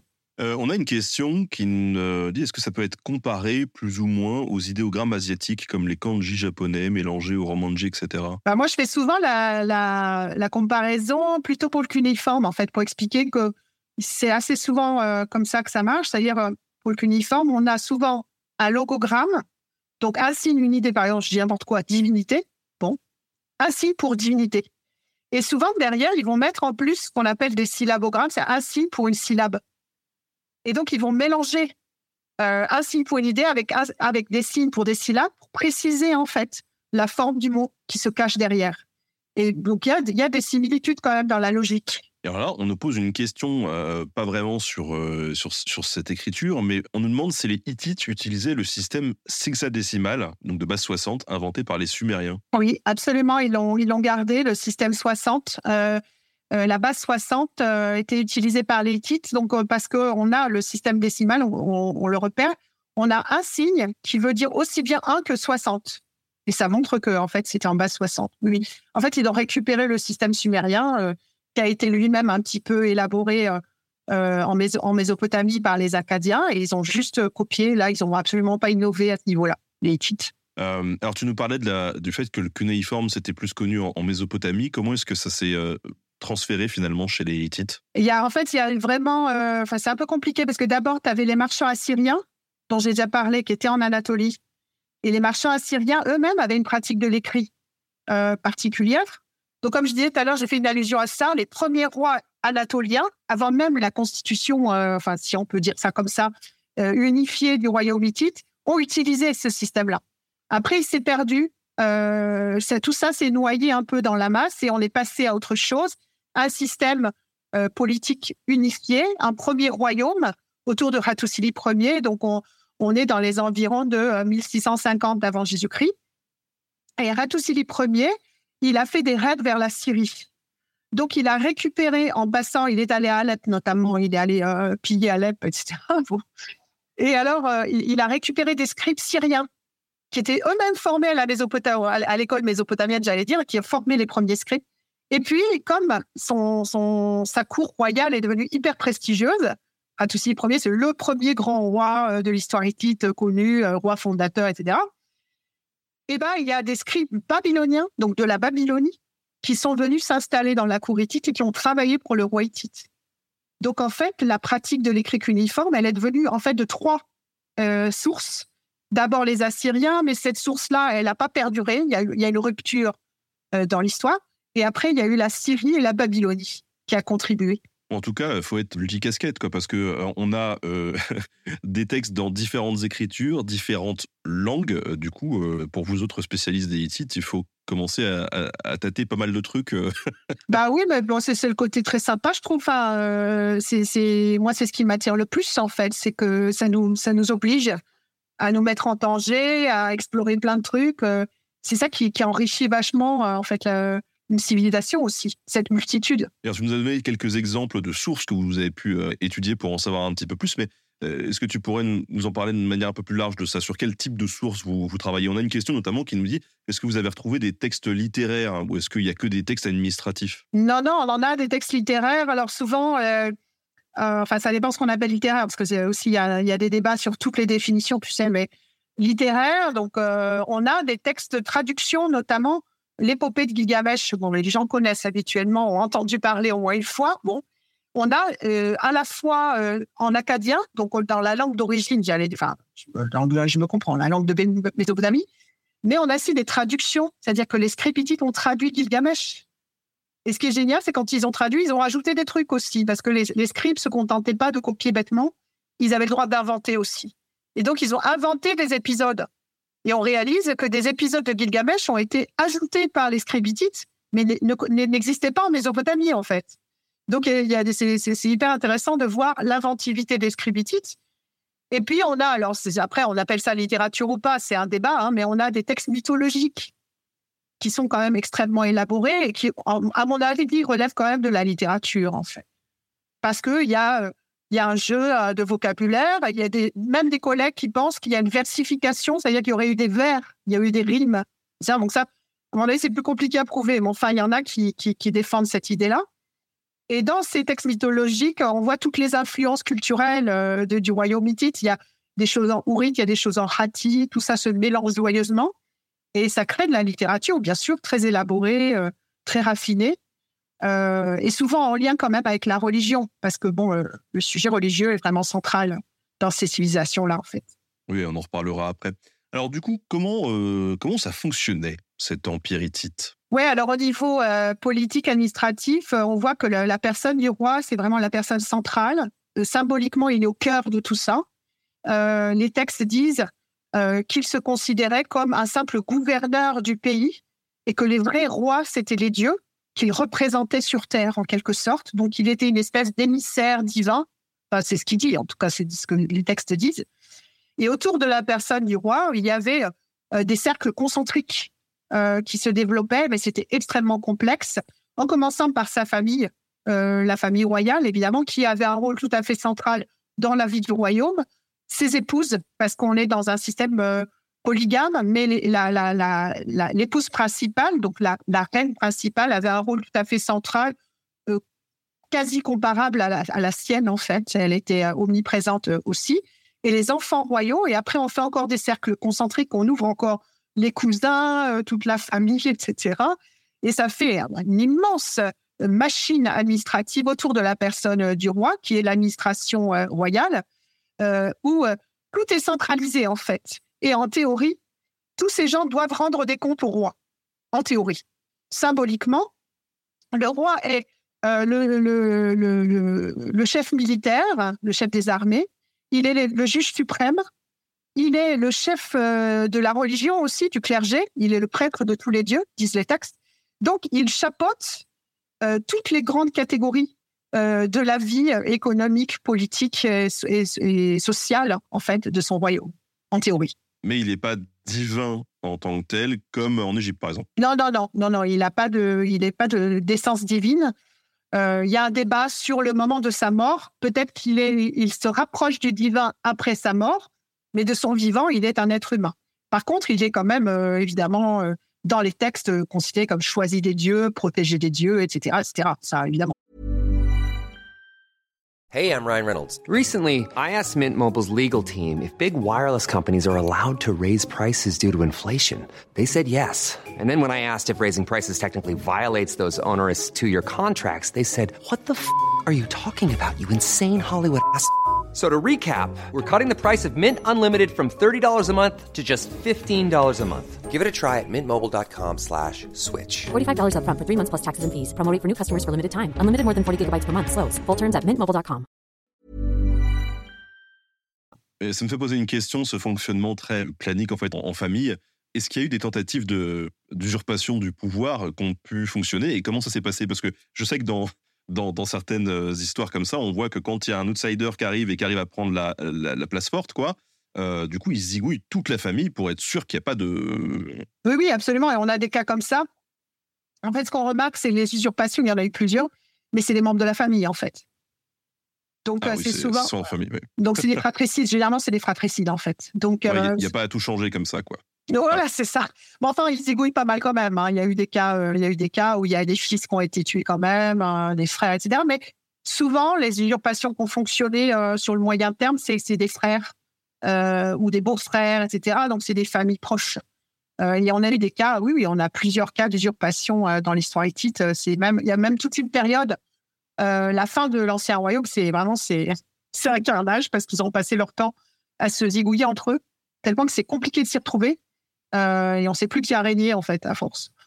Et euh, tu nous dis qu'il euh, il avait plusieurs fonctions, ce roi. Est-ce que on a une idée de certains rôles très importants qui auraient pu être occupés à ses côtés, en fait, quel type de fonction il pouvait y avoir? Bah oui, il y a par exemple donc la reine, comme je dis, la reine principale avait des fonctions absolument essentielles qui pouvaient lui échapper à lui, c'est-à-dire il y avait quand même une répartition des rôles. C'est des choses qu'on sait plutôt pour l'empire, pour l'époque impériale, donc c'est grosso modo plutôt le XIIIe siècle avant, parce que c'est l'époque où on a le plus de documentation écrite, en fait. Et la reine principale, elle avait un rôle euh, apparemment majeur aussi dans la diplomatie. Par exemple, c'est elle qui gérait tous les mariages dynastiques. Elle choisissait les mariages dynastiques et elle les, arrangeait. Et on a des lettres entre euh, une grande reine hittite très connue qui s'appelle Pudurepa, qui est l'épouse de Hattusili III, et euh, Ramsès II, où la reine écrit directement à Ramsès elle l'appelle mon frère, parce que dans la diplomatie de l'époque, euh, entre rois de, rang égal, on s'appelait mon frère. Et ce qui est assez génial, c'est qu'elle réussit à recevoir des courriers de Ramsès où, il l'appelle ma sœur. Donc elle a compris, il a compris, même au fin fond de l'Égypte, que cette reine, elle avait un réel pouvoir en fait. Elle négociait euh, les réalités diplomatiques du royaume. Et puis, il y a des réalités culturelles aussi, c'est-à-dire la reine, elle avait un rôle tout à fait central aussi dans la vie religieuse euh, du royaume, comme le roi d'ailleurs mais c'était pas, euh, c'était pas exactement l'équivalent, c'est-à-dire c'est complémentaire. Et puis il y a des princes aussi, il y a des princes royaux qui ont des rôles absolument essentiels. Euh, par exemple, alors en dehors des fils, euh, alors le fils qui va être le fils héritier qui est choisi pour devenir le futur roi, lui il va être, il va être traité tout à fait à part puisqu'il va, il va y avoir une période, il peut y avoir une période de corrégence. où ils vont régner ensemble en même temps. Il y aura deux rois en fait, en quelque sorte pour la formation du jeune euh, héritier. Et puis, il y a les frères du roi, euh, les frères cadets qui peuvent aussi euh, travailler comme garde du corps du roi. Mais c'est très prestigieux parce que c'est un statut réservé à des gens qui ont le droit d'être en présence du roi. Et être en présence du roi, c'est un privilège en fait. C'est pas donné à tout le monde. Donc là, il faut être proche. C'est forcément les cercles très proches. alors, comment est-ce que s'organisait cette royauté En fait, elle, était à, un endroit bien précis ou, euh, comme euh, nos mérovingiens, c'était des types euh, qui allaient un peu partout? Alors, en fait, généralement, ils étaient quand même très centralisés sur la capitale historique qui tout ça, pour les époques qui sont bien attestées. Par contre, le roi devait rendre visite à différentes villes pendant les grandes fêtes cultuelles. Il y a des, fêtes cultuelles dans les différentes villes. Certains parlent de pèlerinage, peut-être un bien grand mot, mais enfin des voyages en tout cas à but cultuel, où il devait rendre euh, hommage aux divinités euh, de ces différentes villes pour montrer qu'il ne les négligeait pas en fait. Et c'était une manière de montrer la cohésion de son royaume. Donc le roi bougeait un peu euh, dans le contexte de ces fêtes cultuelles. C'était pas tout le temps en permanence, mais enfin, ça devait quand même une partie importante de, de son année, j'allais dire. Donc itinérant, peut-être pas à ce point-là, mais il y avait quand même une partie importante de déplacement euh, culturel. Et donc c'était en fait de la diplomatie déguisée derrière, euh, derrière le, le culte euh, et, et les fêtes, les grandes fêtes euh, locales. Oui, on, on peut imaginer que euh, si à un moment donné, il y a un peu de réfifi avec une ville, qu'il décide d'aller rendre visite à une autre, peut-être, non? Oui, oui, non, mais certainement. Et puis, il essaye, il a, il a quand même des, des administrateurs localement qui rendent des comptes réguliers. hein. Donc, on a de la correspondance et tout. Donc, ils disent, voilà, là, il y a un problème, il se passe telle chose. Donc, soit, si vraiment c'est très grave, il fait intervenir euh, quelqu'un, euh, soit, etc. Mais la religion peut servir de prétexte aussi. Les- fêtes cultuelles, c'est la bonne occasion aussi pour le roi de se montrer, de se montrer à ses, administrés et aux habitants des villes provinciales. Il va être là, il va dire que c'est toujours lui qui, qui tient les rênes du pouvoir. Et donc, c'est quand même des événements importants. On nous demande s'il y a beaucoup de consanguinité dans cette euh, idée de, dynastie. Non, a priori non, parce que euh, en fait, on sait, euh, d'après plusieurs textes, on a des textes de traités, on a aussi, bon, je ne rentre pas dans les détails, mais euh, des textes euh, mythologiques, que euh, l'inceste, euh, notamment, était totalement interdit, mais même le mariage entre cousins était interdit. Voilà, donc parce qu'on a, par exemple, euh, alors ça c'est très clair, on a un texte de traité. Euh, c'est d'ailleurs super intéressant parce que c'est un grand roi hittite avec un roi euh, plutôt de, l'Anatolie de l'Est, mais assez lointain quand même. hein. Donc c'est un territoire nouvellement euh, annexé. Et le petit roi du coin, là-bas au fin fond, il avait des pratiques différentes visiblement.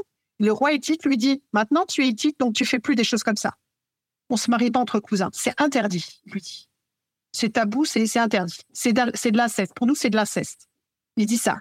Donc, dans le texte, c'est très clair. hein. Visiblement, il est en train de d'imposer ses règles, en fait, euh, euh, nouveau vassal. On sait d'où ça vient ou pas? Parce que c'est vrai que, bah, pour le coup, enfin, je, je compare, hein, mais c'est vrai qu'en Égypte, du coup, dans la mythologie, direct, ça pose pas de problème pour eux. Donc, euh, Bah, d'où ça vient? Non, il n'y a pas vraiment euh, moyen de savoir d'où ça vient. On n'a pas, on n'a pas d'informations euh, là-dessus. Par contre, on a ce texte mythologique qui est absolument génial, donc très très ancien visiblement, qui euh, illustre ce tabou sur le sur l'inceste en fait. Donc j'ai le droit, j'ai le droit de raconter. J'en ai pour deux secondes. oui, oui, oui. Alors, c'est l'histoire euh, d'une reine, parce que généralement, les étudiants adorent cette histoire. Donc, euh, voilà, c'est pour euh, faire kiffer les étudiants. C'est une reine au fin fond de l'Anatolie euh, qui, un jour, accouche de 30 fils en même temps. Ouais. Pêcheur, comme on dit dans le sud, pêcheur. Vraiment, Ça ne doit, pas être, ça doit pas être joyeux, mais c'est ça. L'histoire dit qu'elle a accouché de 30 fils en même temps. Bon. Et elle n'est pas contente, donc elle les abandonne tous sur des couffins, sur un fleuve. Allez, dégagez. Bon. Et l'histoire, c'est de la mythologie, hein, les, les 30 fils sont récupérés, dit le texte, par les divinités. Les divinités les euh, prennent en charge dans une autre ville au fin fond euh, de l'embouchure du fleuve, vraisemblablement sur la mer Noire, sur le bord de la mer Noire et il les élève et tout ça et tout ça. Et les fils grandissent, les 30, 30 fils grandissent. Et puis en grandissant, ils s'interrogent sur leurs origines. Ils commencent à dire, mais alors, euh, qui, qui sont nos parents, tout ça. Bon. Et là, ils entendent, ils se baladent, ils cherchent leurs parents en fait, Euh, leur mère en particulier, et ils se baladent dans une ville qui leur dit, notre reine, entre-temps, a accouché de 30 filles en une seule fois aussi. Alors ils se disent ah ça c'est dingue parce que nous on, on était 30 et on est tous nés en même temps. Donc ça doit être notre mère. Nous avons trouvé notre mère, dit le texte. Alors ils vont à la recherche de leur mère dans cette ville euh, en question. Et là, comme les dieux sont un petit peu euh, taquins, ils changent, dit le texte, enfin si on a bien compris, peu importe le détail, il change l'apparence des fils, de, sorte que la mère ne reconnaît pas ses propres fils. Alors, qu'est-ce qu'elle fait? Elle donne ses 30 filles en mariage à ses 30 fils. Et là, euh, le petit dernier, parce que ils sont tous nés en même temps, mais il y a quand même un petit dernier. Et le petit dernier dit Ah non, non, non, il faut pas faire ça, c'est nos sœurs. Et là, le texte, paf, est fini. D'ailleurs, ce, ce- on est sur des tablettes d'argile, hein, donc euh, forcément, ça classe, euh, voilà. Il y avait, plus de bûches pour finir l'histoire. On nous demande quand même s'il pouvait y avoir des mariages arrangés pour avoir plus de pouvoir sur une région. Oui, alors on Oui, bien sûr, les mariages on- arrangés, ce que j'appelle les mariages dynastiques. hein. Donc, euh, oui, c'est des mariages arrangés. Alors, euh, il y a quand même un complexe euh, palatial, c'est-à-dire un endroit où, où réside, où réside le roi. Oui, oui. Donc, il y a un palais, un palais royal, mais il y a aussi toutes les annexes de tous les serviteurs du roi, parce que, comme j'ai dit tout à l'heure, c'est une immense machine. Et en fait, le complexe palatial, c'est ça, c'est le palais avec toutes les annexes, et ça fait en fait un, quartier complet euh, dans la ville de Hattusa, euh, qui est bien connu hein, des archéologues, parce que c'est un des premiers qui a été fouillé euh, à Hattusa. Et c'est une ville dans la ville, en fait. Et il a même sa propre fortification à l'intérieur de la ville. Et c'est très complexe. Donc, ils peuvent quasiment vivre en, en- vivre en circuit fermé, en fait, s'ils le souhaitent. Du coup, est-ce qu'on on a une idée des infrastructures à l'intérieur, du coup, qu'on connaît bien le. Ça ressemble à quoi? Ben, en fait, oui. On, donc, on a l'architecture euh, qu'on connaît bien, parce que les archéologues euh, fouillent euh, là depuis très, très longtemps. hein. Donc, c'est une zone de Hattusa qui est fouillée, qui, a été, qui a été refouillée il n'y a pas très longtemps, en fait, par les archéologues. C'est les Allemands qui fouillent euh, Hattusa depuis très longtemps. Après, la, difficulté du point de vue archéologique pur, c'est d'attribuer des fonctions aux différentes structures architecturales. C'est pas super simple. Et là, heureusement pour eux, il y a les textes, hein, parce que hey, nous, on a nous, on a des textes. Et donc, dans les textes, on a, euh, c'est un texte que étudié avec mes étudiants il y a quelques années. C'était un truc assez génial en fait. C'est les instructions des gardes du corps du roi, et il nous montre le quotidien des gens qui vivaient là en fait, qui travaillaient là, avec les portes, euh, avec toutes les règles, les protocoles. C'était hyper complexe. Et en fait, on a fait ce, travail avec un ami archéologue. On a essayé de mettre sur, le, sur la carte, enfin la carte du, quartier, là, du complexe spatial, ce que les textes décrivaient.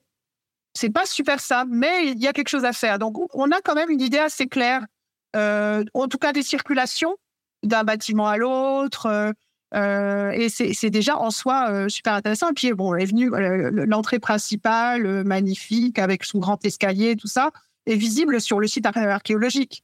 Donc, moi, je peux qu'encourager tout le monde à aller à Hattusa, visiter le site en Turquie, parce que c'est grandiose. hein. C'est un site absolument sublime. Alors, ce palais, il y en a, il y en a un dans la capitale. Est-ce que euh, y a des infrastructures qui sont créées pour le roi et sa famille dans d'autres villes pour les accueillir? Alors, en fait, oui, il a des palais euh, provinciaux euh, qui sont des palais dans lesquels il va résider de manière temporaire quand il fait ses déplacements, plutôt euh, dans le contexte culturel, a priori. Donc, c'est pour, pour fêter les fêtes culturelles, mais enfin, c'est très important parce que, comme je disais tout à l'heure, ces fêtes culturelles, c'est la cohésion du royaume, en fait. Donc, c'est politique avant tout. Et ces, infrastructures, elles vont servir temporairement de résidence royale et le reste du temps, vraisemblablement, de centre administratif pour les gouverneurs locaux qui représentent, en fait, l'autorité royale. Donc, on, en a, on en a pas mal dans les petites villes provinciales euh, hittites. Et les textes les appellent d'ailleurs palais. Donc, euh, clairement, euh, cette, fonction, elle est, elle est connue et elle est revendiquée aussi. Et alors, dans ce palais principal et peut-être ces palais aussi, on imagine qu'il y a quand même pas mal de monde qui travaille. Quelles sont les fonctions euh, que les gens occupent dans, ces palais? Ben, Il y a tout, hein. il y a- tout ce que tu peux imaginer. Euh, Il y, a, euh, il y a des gardiens de porte, il y a évidemment beaucoup de sécurité, parce que, bon, surtout le complexe palatial, donc là, le roi habite là avec sa famille, hein, donc forcément, il doit y avoir des gardes du corps un peu partout. et puis, toutes, toutes, les, toutes les titulatures militaires que tu peux imaginer. Donc, il y a les porteurs de l'encens d'or. Euh, le texte dit ça, donc c'est sûrement très impressionnant visuellement aussi. euh, les porteurs de l'encens d'or qui vont euh, euh, garder certains, passages, etc. Parce que j'imagine que certains secteurs devaient être réservés vraiment à la crème de la crème et que les autres n'y avaient même pas accès. On pouvait travailler comme petit grouillot quelque part dans le complexe palatial sans jamais mettre les pieds dans la zone où le roi lui-même résidait, j'imagine, hein, certainement. Il y avait sûrement euh, des boulangers, il y avait des cuisiniers, euh, tout ce que tu peux imaginer y compris évidemment des scribes hein, qui géraient l'administration et il y a des bibliothèques. Bon, après, euh, il y a des problèmes de terminologie, mais on a des tablettes, on a des textes trouvés en très grande quantité dans le complexe palatial. Donc, il, gardait des traces écrites, toutes les opérations administratives, tout ce qui devait être conservé, tout ce qui devait échanger, etc. Et euh, c'est tout ça est très complexe et très foisonnant. Donc, on a pas mal d'informations, mais pour s'y trouver, il faut vraiment faire un travail de fond euh, gigantesque, hein, parce que euh, les informations sont disséminées dans tous les, dans, tous les textes, en fait. Donc, sur les 30 000 fragments euh, de tablettes, juste à tout ça. Il y a des gens spécialistes de ces questions-là. Il, y a, deux gros bouquins qui sont sortis il n'y a pas longtemps sur, les, sur les administrateurs, donc les fonctionnaires, en fait, de l'administration royale hittite. Et parfois, on a des problèmes de traduction, c'est-à-dire on ne comprend pas toujours euh, quel personnage fait quoi. En fait, ça dépend un petit peu des contextes, mais on a quand même une vision assez, euh, assez complète. Et l'autre univers euh, très, très complet aussi, qui, qui, fonctionne un peu en parallèle, c'est les temples. Dans les temples aussi, il y avait tout un personnel. C'était aussi une ville dans la ville, vraisemblablement un petit peu différencié du, du, du complexe palatial. C'est pas totalement la même chose, mais ils avaient des liens. Ils étaient en lien, ils étaient en, en, en en contact permanent et vraisemblablement les temples devaient quand même rendre des comptes euh, au roi aussi. Ils n'étaient pas indépendants du roi, évidemment. Et on va en reparler de façon de cette relation entre religion et, pouvoir. En attendant, on a une question. On nous demande quel était le mode de fonctionnement de la société hittite. En gros, euh, est-ce qu'ils étaient basés sur le servage ou l'esclavagisme euh, bah, Oui, en partie. C'est-à-dire qu'on a, on a des pratiques d'esclavagisme qui sont attestées, effectivement. Alors, souvent, c'est les prisonniers de guerre. Donc, c'est nous, on a plutôt des textes qui relèvent de l'époque impériale, donc euh, on va dire 14e, 13e siècle avant, qui sont des périodes euh, où les rois sont très conquérants, sont, des conquérants assez, euh, assez actifs, assez dynamiques au niveau territorial. Et donc, ils, font des razzias, ils ramènent avec eux les prisonniers de guerre qu'ils vont servir effectivement. Donc, on a, oui, on a des pratiques d'esclavage qui sont attestées. Euh, pour euh, tout ce qui est euh, fermage, agriculture, on a aussi effectivement des, des métayers, ce genre de choses, donc on des, des, pratiques avec aussi des administrateurs qui allaient centraliser en fait les productions agricoles, donc les, les, récoltes et tout ça, dans des entrepôts et qui redistribuaient un système de redistribution qui relevait directement de l'administration royale. Des choses comme ça donc l'agriculture, elle avait une place très centrale dans... Ah, très important, oui, et l'élevage aussi, oui, oui, absolument. Pour gérer ça, justement, tu nous as dit qu'il y avait des, euh, des fonctionnaires. Comment est-ce que ces euh, fonctionnaires devenaient fonctionnaires déjà? Euh, et comment est-ce qu'ils apprenaient à lire et à écrire? Alors, après, donc il y a deux choses différentes. D'abord, fonctionnaire, je pense que souvent, c'était quand même de père en fils. Hein. C'était souvent des familles, hein, à mon avis, d'après ce qu'on comprend. Quand c'est dit, c'est souvent le cas. Par contre, alors, c'est pas parce qu'ils sont fonctionnaires qu'ils lisent et écrivent forcément, puisqu'il y a des catégories de fonctionnaires, à mon avis, qui ne savaient pas lire et écrire. Donc là, pour l'écriture, euh, c'est vraiment beaucoup plus spécifique à une élite sociale et intellectuelle, euh, sans parler forcément de scribes seulement, mais surtout les scribes évidemment, mais avec une petite sphère autour, peut-être certains devins, euh, certaines, certains prêtres sans doute aussi. Mais la pratique de l'écrit, apparemment, est quand même réservée à une petite minorité de personnes, même parmi les fonctionnaires euh, royaux, en fait. Hein, c'est ça que je veux dire. Euh, à mon avis, il y a beaucoup, beaucoup de fonctionnaires royaux qui ne savaient pas lire euh, du tout, ni écrire. Et pour l'apprentissage de l'écriture, c'était aussi de père en fils, hein, c'était des familles. C'est ce qu'on voit, hein, ce que tous les travaux récents montrent. C'est des, des, familles, en fait, qui se transmettent le savoir et qui se revendiquent d'ailleurs, fils de, etc., sur les tablettes. Euh, donc après, il y a des grandes écoles qui peuvent être parfois d'ailleurs en concurrence, ce qui est assez intéressant. On a ça pour le XIIIe siècle, de grandes familles, de, grands cercles de scribes qui ont l'air de se faire un peu la compète. Euh, c'est assez amusant. Euh, mais on voit qu'à l'intérieur, c'est des familles en fait qui héritent hein, de ça, de ce savoir-là en fait. Et la question qu'on se pose, c'est est-ce que le roi lui-même savait lire et écrire? En fait, c'est pas super évident. c'est très compliqué de répondre à cette question parce qu'on n'a pas d'éléments concrets euh, pour y répondre. Il pourrait avoir euh, un petit peu d'érudiment en fait de l'écriture sans être euh, un grand lettré, etc. Priori, il n'avait pas besoin d'être un grand lettré. Il, avait, il, était toujours servi, il était toujours entouré de, de, lettrés autour de lui, de scribes qui servaient aussi de messagers quand nécessaire, etc. mais peut-être que des, petits rudiments pouvaient avoir un intérêt et encore. Ça se discute. C'est pas simple. Et alors, euh, c'est le roi, du coup, qui, qui est le chef de l'administration? Oui, il est chef de tout, en fait. Et donc- il est chef de tout- toutes les sphères. et il décide de ce qui se passe sur le- tout le territoire? Officiellement, oui. Après, il va- ça, c'est symbolique. C'est-à-dire, symboliquement, il est au cœur de tout. Tout dépend de lui, de sa personne. Dans tout, quel que soit le type de, de vie, que ce soit la vie religieuse, la vie administrative, euh, la vie politique et économique, il est au centre de tout, symboliquement. Et après, évidemment, il va déléguer. Il va déléguer des gens qui le représentent.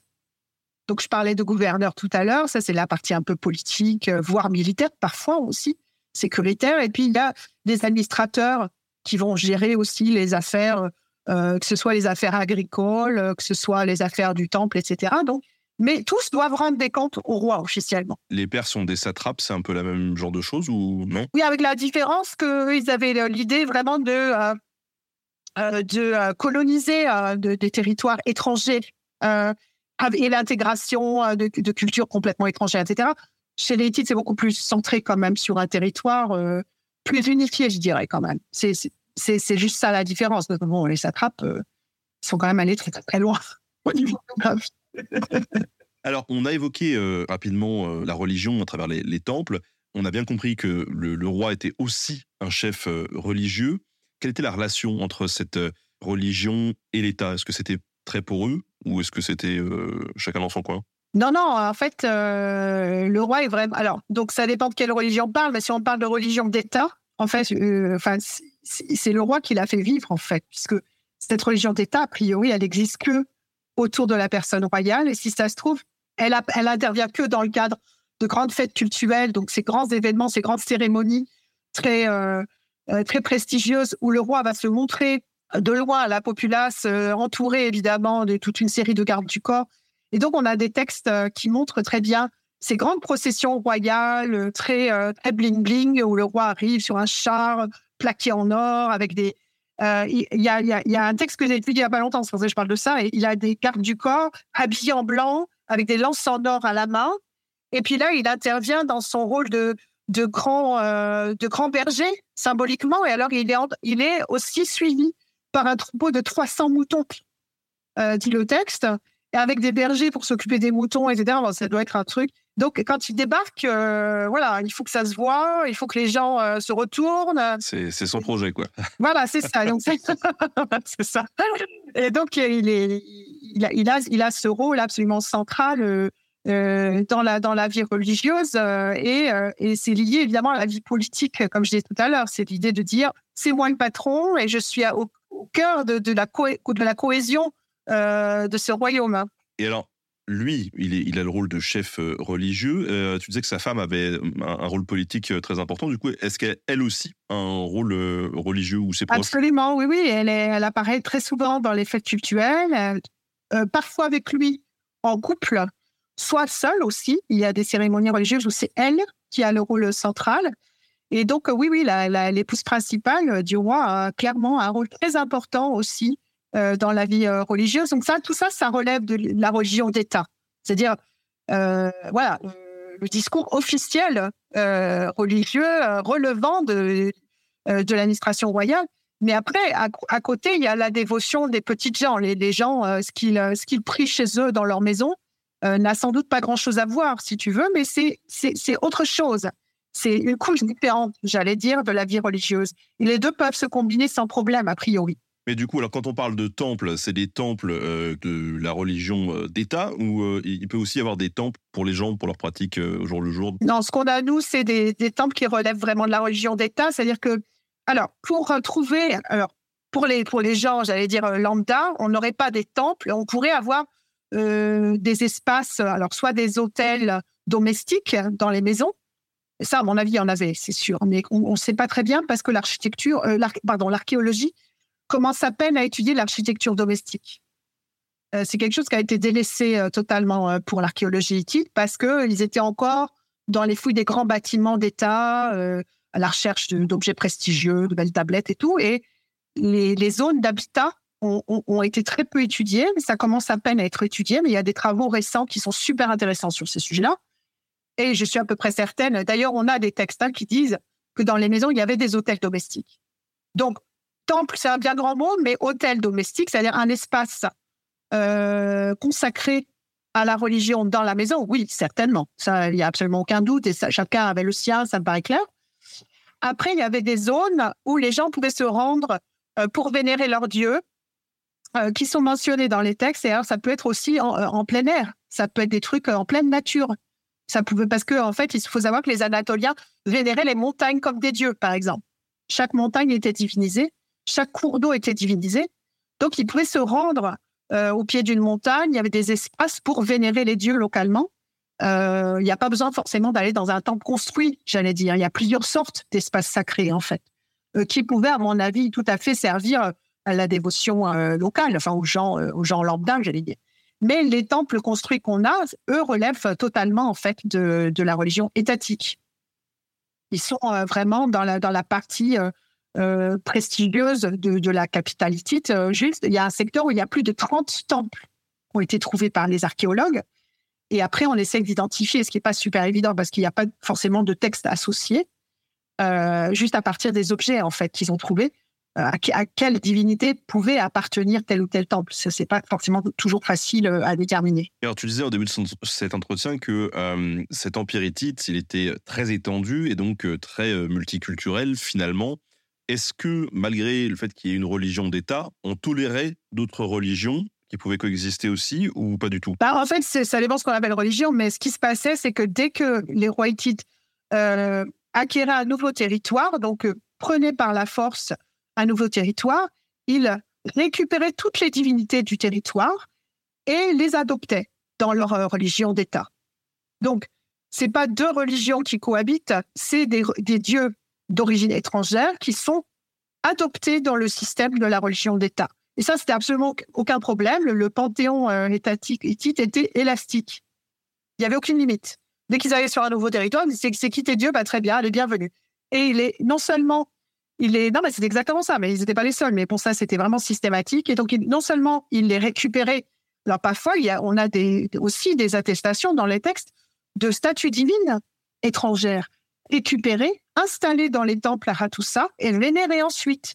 C'est que les dieux euh, euh, étrangers sont adoptés et vont faire l'objet d'un culte comme les autres.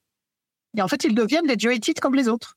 La Ligue des Champions version, euh, version divinité, quoi. À chaque saison, ça change, il y a des nouveaux. euh, Il n'y a ouais, aucun ça- problème. Ah, ça- Euh, Tant mieux, c'est cool. Et alors, cette euh, administration religieuse, comment est-ce qu'elle fonctionnait? On a ce chef qui est, qui est le roi. J'imagine qu'en dessous, du coup, il y a quand même une, toute une partie qui, euh, qui est dirigée peut-être par quelqu'un d'autre. Voilà, alors au niveau des temples, comme je disais tout à l'heure, c'est vraiment un univers un petit peu séparé du, du complexe palatial, mais en lien, comme je disais, hein, c'est-à-dire ils sont quand même en contact euh, et tout ça. L'indépendance est quand même relative hein, par rapport à l'aspect royal. Mais on a des grands prêtres et des grandes prêtresses qui sont tout en haut de, l'échelle et qui gèrent un peu euh, leur univers. Donc c'est vraiment une ville dans la ville avec tout un personnel euh, à leur service. Euh, mais en sachant qu'eux-mêmes se présentent comme les humbles serviteurs des divinités. C'est-à-dire, en fait, les temples sont considérés comme des, des palais divins. Et donc, symboliquement, les divinités habitent dans cet endroit-là, et tous les humains qui sont dedans sont au service, symboliquement, de cette divinité qui habite là. Ou plusieurs, parfois, habitent le même temps, plusieurs divinités. Et donc, euh, on a euh, les prêtres suprêmes, parfois des prêtresses suprêmes. Donc, euh, il y a aussi bien des hommes que des femmes hein, qui peuvent avoir des statuts très élevés, qui peuvent avoir des fonctions extrêmement élevées. Et ce qu'on comprend quand on, arrive à, le, comprendre, c'est que souvent, c'est des membres de la famille royale qui sont tout au haut de la, de la structure du clergé, que ce soit un, un grand prêtre ou une grande prêtresse, c'est souvent des membres de la famille royale qui ont été casés là et qui vont se charger de, euh, euh, du quotidien de telle ou telle divinité, en fait. Dans l'administration du temple localement, il faut euh, nourrir la divinité, il faut la laver, il faut lui changer ses habits, il faut la servir comme un, comme un maître humain. Ce que les textes disent, on a un texte comme ça qui est vraiment génial, qui est un texte d'instruction. Donc, en fait, c'est vraiment les instructions à suivre à la lettre pour les membres du personnel d'un temple. Et ces textes d'instruction, il faut savoir euh, que on a, euh, les droits et devoirs quoi, du, personnel, avec à la fin un serment qui doit être prononcé. Donc, apparemment, on lisait ce texte aux membres euh, du, du, du- du personnel euh, de temple. On lui faisait prêter serment de respecter tous ses droits et devoirs. Et apparemment, ça se faisait régulièrement, c'est-à-dire c'était renouvelé. sous forme de serment, en sachant que le serment, c'est sacré. Parce que le serment, c'est la promesse devant les divinités. Les dieux sont témoins. Donc, rompre un serment, c'est très grave. Hein. Ça veut dire euh, on va mourir, en gros. Hein. Et on, peut aussi faire mourir le reste de sa famille avec euh, si on fait si fait pas gaffe. Donc, ça va vite. Donc, être par jour, c'est pas une bonne idée en, en c'est clair. Et donc, dans ces textes d'instruction, c'est super détaillé. On voit toutes les, tous les statuts représentés. On a le petit boucher du coin, on a le, berger qui s'occupe euh, du cheptel divin parce que les divinités possèdent des terres aussi, possèdent aussi du bétail euh, et tout ça. Il faut qu'ils mangent, il faut qu'ils boivent. Et les, les divinités tites sont quand même de sacrés fêtards. Hein, donc, passent le temps, leur temps à manger et à boire et ils boivent beaucoup d'alcool. Mais il faut pas le dire, mais c'est pourtant vrai. Et donc, les serviteurs les, les, humains. Les prêtres marchent pas toujours très droit, bizarrement. C'est euh... ça, voilà. Donc après, bon, ils ont peut-être testé un petit peu avant de verser. Voilà, bon, il y a des possibilités. Donc, en tout cas, tout ce, tout ce personnel-là, qui est immense, c'est au service de la divinité, en fait. À temps plein?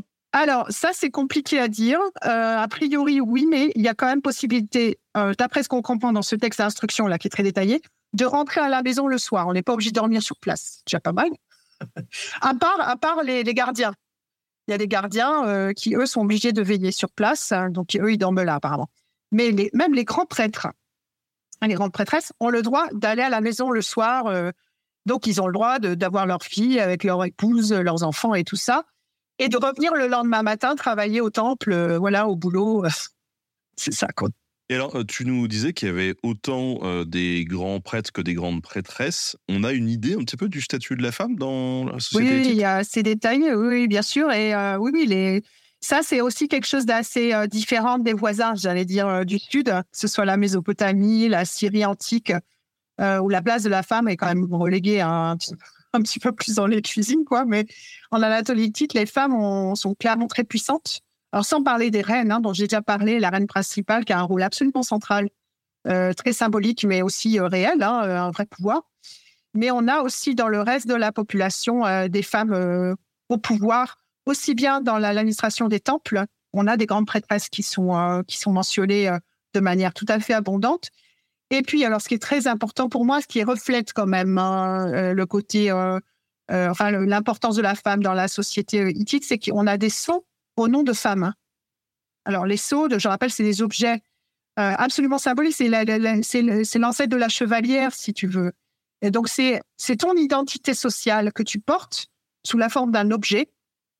Si on était en Mésopotamie, ça serait des sceaux cylindres. Des sceaux cylindres, donc on, euh, certains connaissent un peu euh, l'archéologie mésopotamienne, ils en ont par tonnes. Et alors, c'est chaque individu appartenant à une élite sociale, mais au sens large, hein, j'allais dire l'élite sociale, a son sceau. Et c'est un objet comme un peu les chevalières, si tu veux, mais un peu plus ouvert quand même au niveau de la, de la frange sociale. C'est un objet qui est très personnel, qu'on porte sur soi. Alors, soit on le porte en forme de bague, on a des seaux bagues à tester, soit autour du cou, soit il y a d'autres possibilités. Et ce qui est très intéressant, c'est qu'en Anatolie on a énormément de sceaux inscrits au nom de femmes. Ce qui montre que les femmes avaient euh, une importance euh, équivalente à celle de l'homme. Et ça, tu ne trouveras pas l'équivalent en Mésopotamie, par exemple. Alors, tout à l'heure, on, parlait du roi qui, euh, au gré des événements religieux, justement, allait d'une cité à une autre. Donc, il y a un calendrier religieux avec des gros événements Oui, oui, absolument. Ils ont des grandes fêtes euh, culturelles. Euh, donc, c'est surtout des fêtes de saison qui impliquent euh, ce déplacement. Donc, c'est très programmé, c'est très structuré. Le roi doit passer par telle ville à tel moment et se montrer. Et ça fait vraiment partie, on dirait que ça, ça fait vraiment partie prenante de sa politique de cohésion du royaume. Et donc, c'est vraiment la zone centrale du royaume et qui est la zone la plus ancienne, en fait. Là, il y a une démonstration qu'il doit faire régulièrement. Euh, il doit se montrer à ces cérémonies-là. Et euh, oui, il y a plusieurs fêtes saisonnières. Après, il y a des fêtes plus, euh, j'allais dire, ponctuelles mais il y a des grandes fêtes de calendaire, oui, absolument. Les temples, on sait un peu à quoi ça ressemblait ou pas? C'était des, des, temples qui étaient dédiés à un dieu ou dans un temple, tu pouvais avoir plusieurs divinités? Alors, donc, la plupart des, des temples, a priori, c'était pour. Le critère des archéologues pour savoir combien il y avait de, divinités hébergées symboliquement dedans, c'est de chercher ce qu'on appelle le sanctuaire, c'est la partie vraiment euh, sacrée du temple. Et alors, il peut y avoir des temples où il y a un seul, une seule divinité hébergés, mais le, grand, grand temple de Hattusa, qui est le temple principal qu'on appelle le temple 1, qui est un truc énorme, euh, il, y en avait, euh, il y en avait plusieurs. Apparemment, plusieurs divinités étaient hébergées euh, dans, le même, dans la même structure. Et euh, donc, euh, c'est ce que les archéologues montrent. Ils ont trouvé plusieurs euh, sanctuaires les uns à côté des autres, avec tout, un système autour, avec plein de magasins. Ce qu'on appelle les magasins, c'est des, pièces de stockage, en fait, hein, avec des céréales qui étaient entreposées dans des très grandes céramiques. C'est très impressionnant, hein, c'est des trucs énormes qu'on voit encore sur le site quand on visite. Donc, pour ceux qui vont à Hattusa, vous rappellerez de ça, le temple 1, c'est vraiment la partie la plus impressionnante, une des parties les plus impressionnantes du site quand on arrive. Et euh, là, il y avait plusieurs divinités qui étaient vraisemblablement euh, associées dans le culte, mais qui étaient distinctes quand même et qui étaient hébergées dans le même, dans le même temple. En même temps, tu m'étonnes, s'ils intègrent à chaque fois qu'ils qu'ils prennent une région, Ils ils intègrent le. Panthéon, ah, ils vont vite manquer de temple, c'est clair. Et c'était des temples qui étaient accessibles à tout le monde ou, ou Non, a seulement priori, non, religieux? non, non, a priori, non. Euh, il y avait sûrement des zones. euh, alors, pour le personnel du temple, hein, parce que j'ai dit tout à l'heure, c'était une ville dans la ville, donc avec tout un personnel, euh, y compris les bouchers, les cuisiniers, euh, les boulangers, euh, et j'en passe. Eux devaient avoir accès à une, partie du, du complexe de temple, et puis une partie qui devait être sacrée, réservée vraiment à des personnes habilitées, j'allais dire, donc plutôt les, les prêtres. Et je pense pas que même le, le boulanger euh, avait le droit d'y mettre les pieds. C'est vrai que quelqu'un l'a relevé dans le chat, mais euh, le royaume hittite, on y fait référence comme souvent le royaume aux mille dieux, euh, tellement ils en avaient. Mais est-ce qu'il y a des divinités qui sont plus importantes que d'autres? Est-ce que, comme dans certaines euh, grandes mythologies qu'on connaît et qu'on traite régulièrement sur, sur Internet, pour le public, il y a un, un panthéon principal euh, de, de dieux? C'est compliqué en fait parce que ça dépend les époques, ça dépend le point de vue. Non, moi je dirais pas ça. C'est-à-dire que, alors d'abord l'expression les mille dieux, on la trouve dans les textes hittites. Donc clairement, les habitants du royaume hittite étaient très fiers d'avoir ce foisonnement de divinités. Il faut savoir qu'on là on a compté, on a un peu plus de 600 noms divins là, donc on n'est pas si loin de 1000 en fait. hein. On va peut-être y arriver un jour, à force. Et ce qui se passe, c'est qu'il n'y a pas de hiérarchisation entre ces divinités en fait. C'est pas le principe. Le principe, il est vraiment inclusif. C'est pas d'exclure, c'est d'inclure le maximum. C'est vraiment le discours qui est revendiqué d'un point de vue politique, j'allais dire. Après, c'est une question de point de vue, c'est-à-dire qu'est-ce qu'ils veulent dire à ce moment précis? Alors là, tu vas avoir un angle d'attaque un peu différent. Par exemple, le roi, quand il, parle de ses hauts faits militaires euh, et comment il a conquis, euh, il a conquis le territoire voisin, il, va devoir, il va se sentir obligé euh, chez les de justifier en fait sa conquête violente. Et souvent, il va parler de sa divinité personnelle qui l'a encouragé, qui, qui lui a insufflé l'idée de faire ça, etc. Donc, il n'est pas en train de nier l'existence des autres divinités du tout, mais il précise qu'il a un lien privilégié avec une divinité en particulier. Et ce qu'on voit, c'est que chaque roi avait une divinité personnelle qui changeait roi par roi. Il y avait des divinités de la famille royale, il y avait des divinités euh, dynastiques, et puis il y avait, aussi euh, un panthéon étatique, donc euh, un système euh, religieux euh, d'État dont on a parlé tout à l'heure, mais qui changeait avec le temps. À chaque règne, il changeait un petit peu. Donc rien de fixe. Et tout ça est très euh, fluctuant et volontairement fluctuant, puisque l'idée, c'est euh, l'élasticité dont j'ai parlé tout à l'heure, c'est pouvoir inclure le maximum de divinités, en fait. Et alors du coup, on a quand même euh, des catégories de dieux? Alors, effectivement, ça, c'est un travail qui a été fait par les scribes, les intellectuels de l'époque, pour s'y retrouver. Parce que quand tu euh, es confronté à mille dieux, à un moment donné, tu as besoin de t'y retrouver un petit peu. Bah oui, parce que du coup, tu vas te retrouver avec plusieurs dieux de la mort Ah, ou euh, enfin, des c'est choses ça, comme ça, voilà. non? Ouais, c'est- ouais. Donc, l'idée, c'est de créer des catégories pour essayer au moins de. Et puis, derrière cette idée de catégorie, il y a l'idée que entre les populations, les différents territoires conquis, on a des similitudes, en fait. Parce qu'on a les mêmes catégories de divinités, même si les noms changent. On a à peu près les mêmes catégories de divinités. Donc, l'idée de classer les divinités, c'est aussi une manière de montrer qu'on on a des, des liens entre les différentes parties du, du royaume.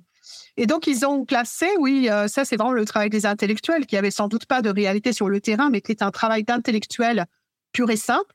On Mais a à des... l'époque, tu veux dire Oui, oui, À l'époque. déjà, ils faisaient cette ca- Exactement, c'est les, Ouais. les qui ont fait ça, absolument. Ils faisaient des catalogages, en fait. Ils faisaient du catalogage de dieux, on peut dire ça. Donc, il a fait les dieux de l'orage, qui étaient des catégories très importantes, parce que dans le- la civilisation hittite, et ça remonte même aux prémices du royaume hittite, avec les Hatti qui avaient une place importante, Euh, les dieux de l'orage, c'était les dieux de la pluie, c'était les dieux de la fertilité agricole. Donc, il y avait quelque chose de. C'était des dieux agraires, en fait. Donc, il y avait un rôle déterminant. Donc, ça, les dieux de l'orage, euh, on les, on les retrouve partout. Et, et souvent à la tête des, euh, des panthéons locaux, puisque chaque ville avait son propre panthéon, en fait. Donc, euh, souvent, il y avait un dieu de l'orage au sommet du panthéon euh, anatolien, en tout cas, mais pas systématiquement, mais souvent. Il y a aussi des divinités solaires. Euh, et là, il y avait deux catégories qui euh, coexistaient. Il y avait des, des- soleils hommes et des soleils femmes. Il y avait les deux. Et en fait, ça s'est euh, après un petit peu divisé, mais ça, c'est surtout le travail des intellectuels pour s'y retrouver. Les, les dieux soleils masculins sont devenus, euh, dans, dans l'imaginaire des intellectuels en tout cas, les dieux lunes, qui étaient les dieux diurnes, les dieux du soleil dans la journée.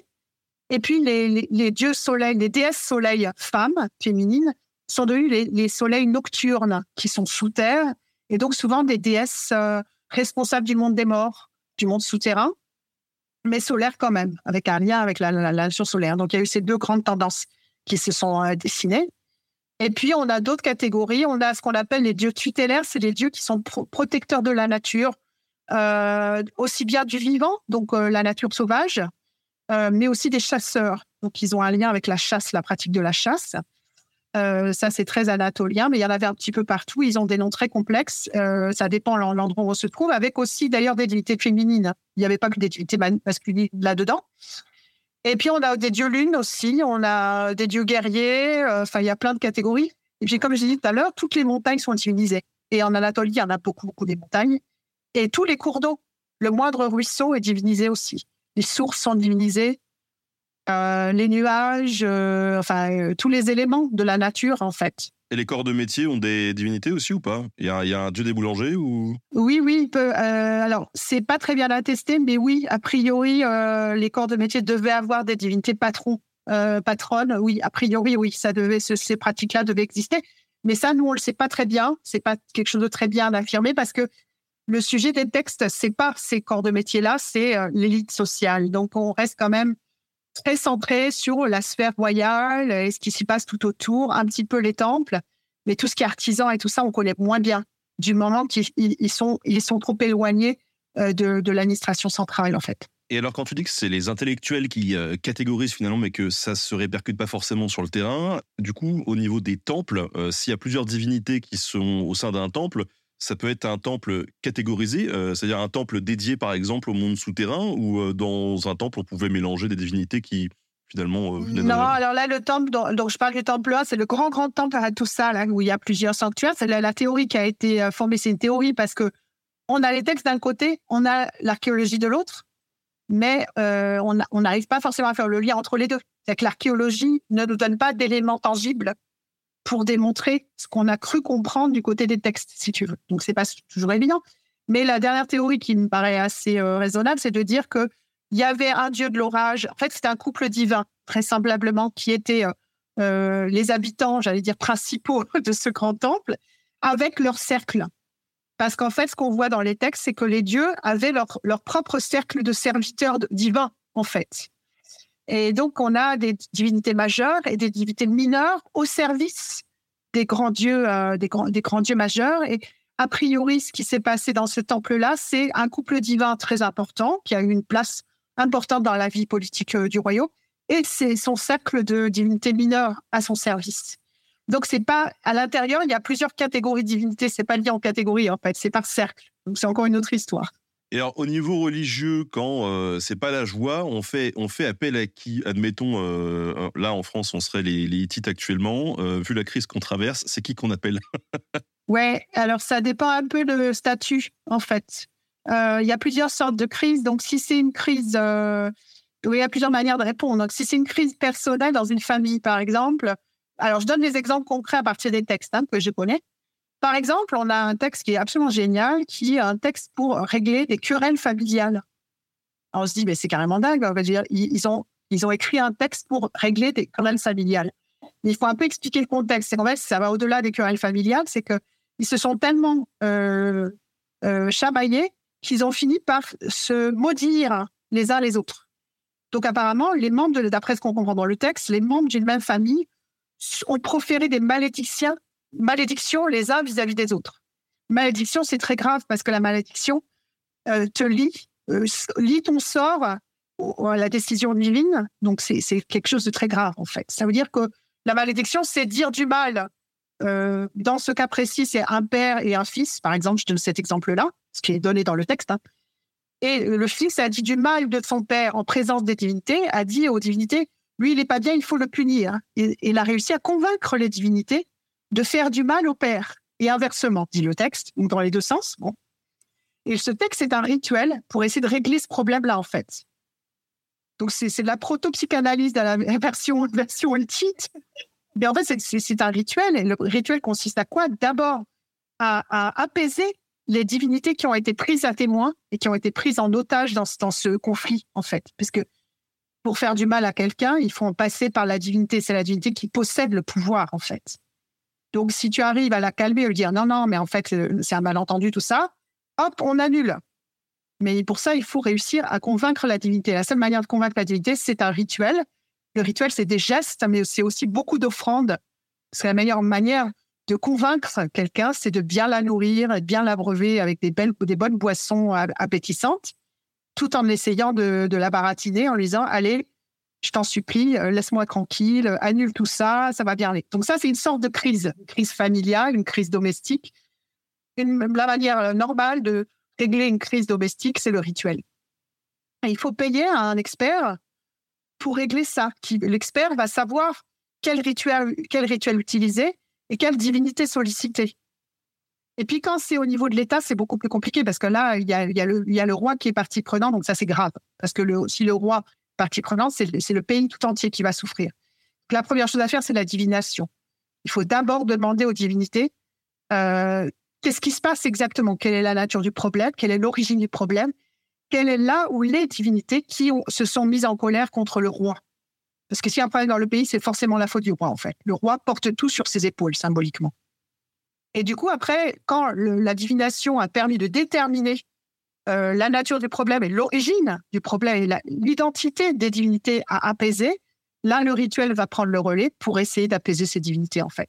Il y a un travail d'enquête, en fait. C'est ça, voilà. Exactement.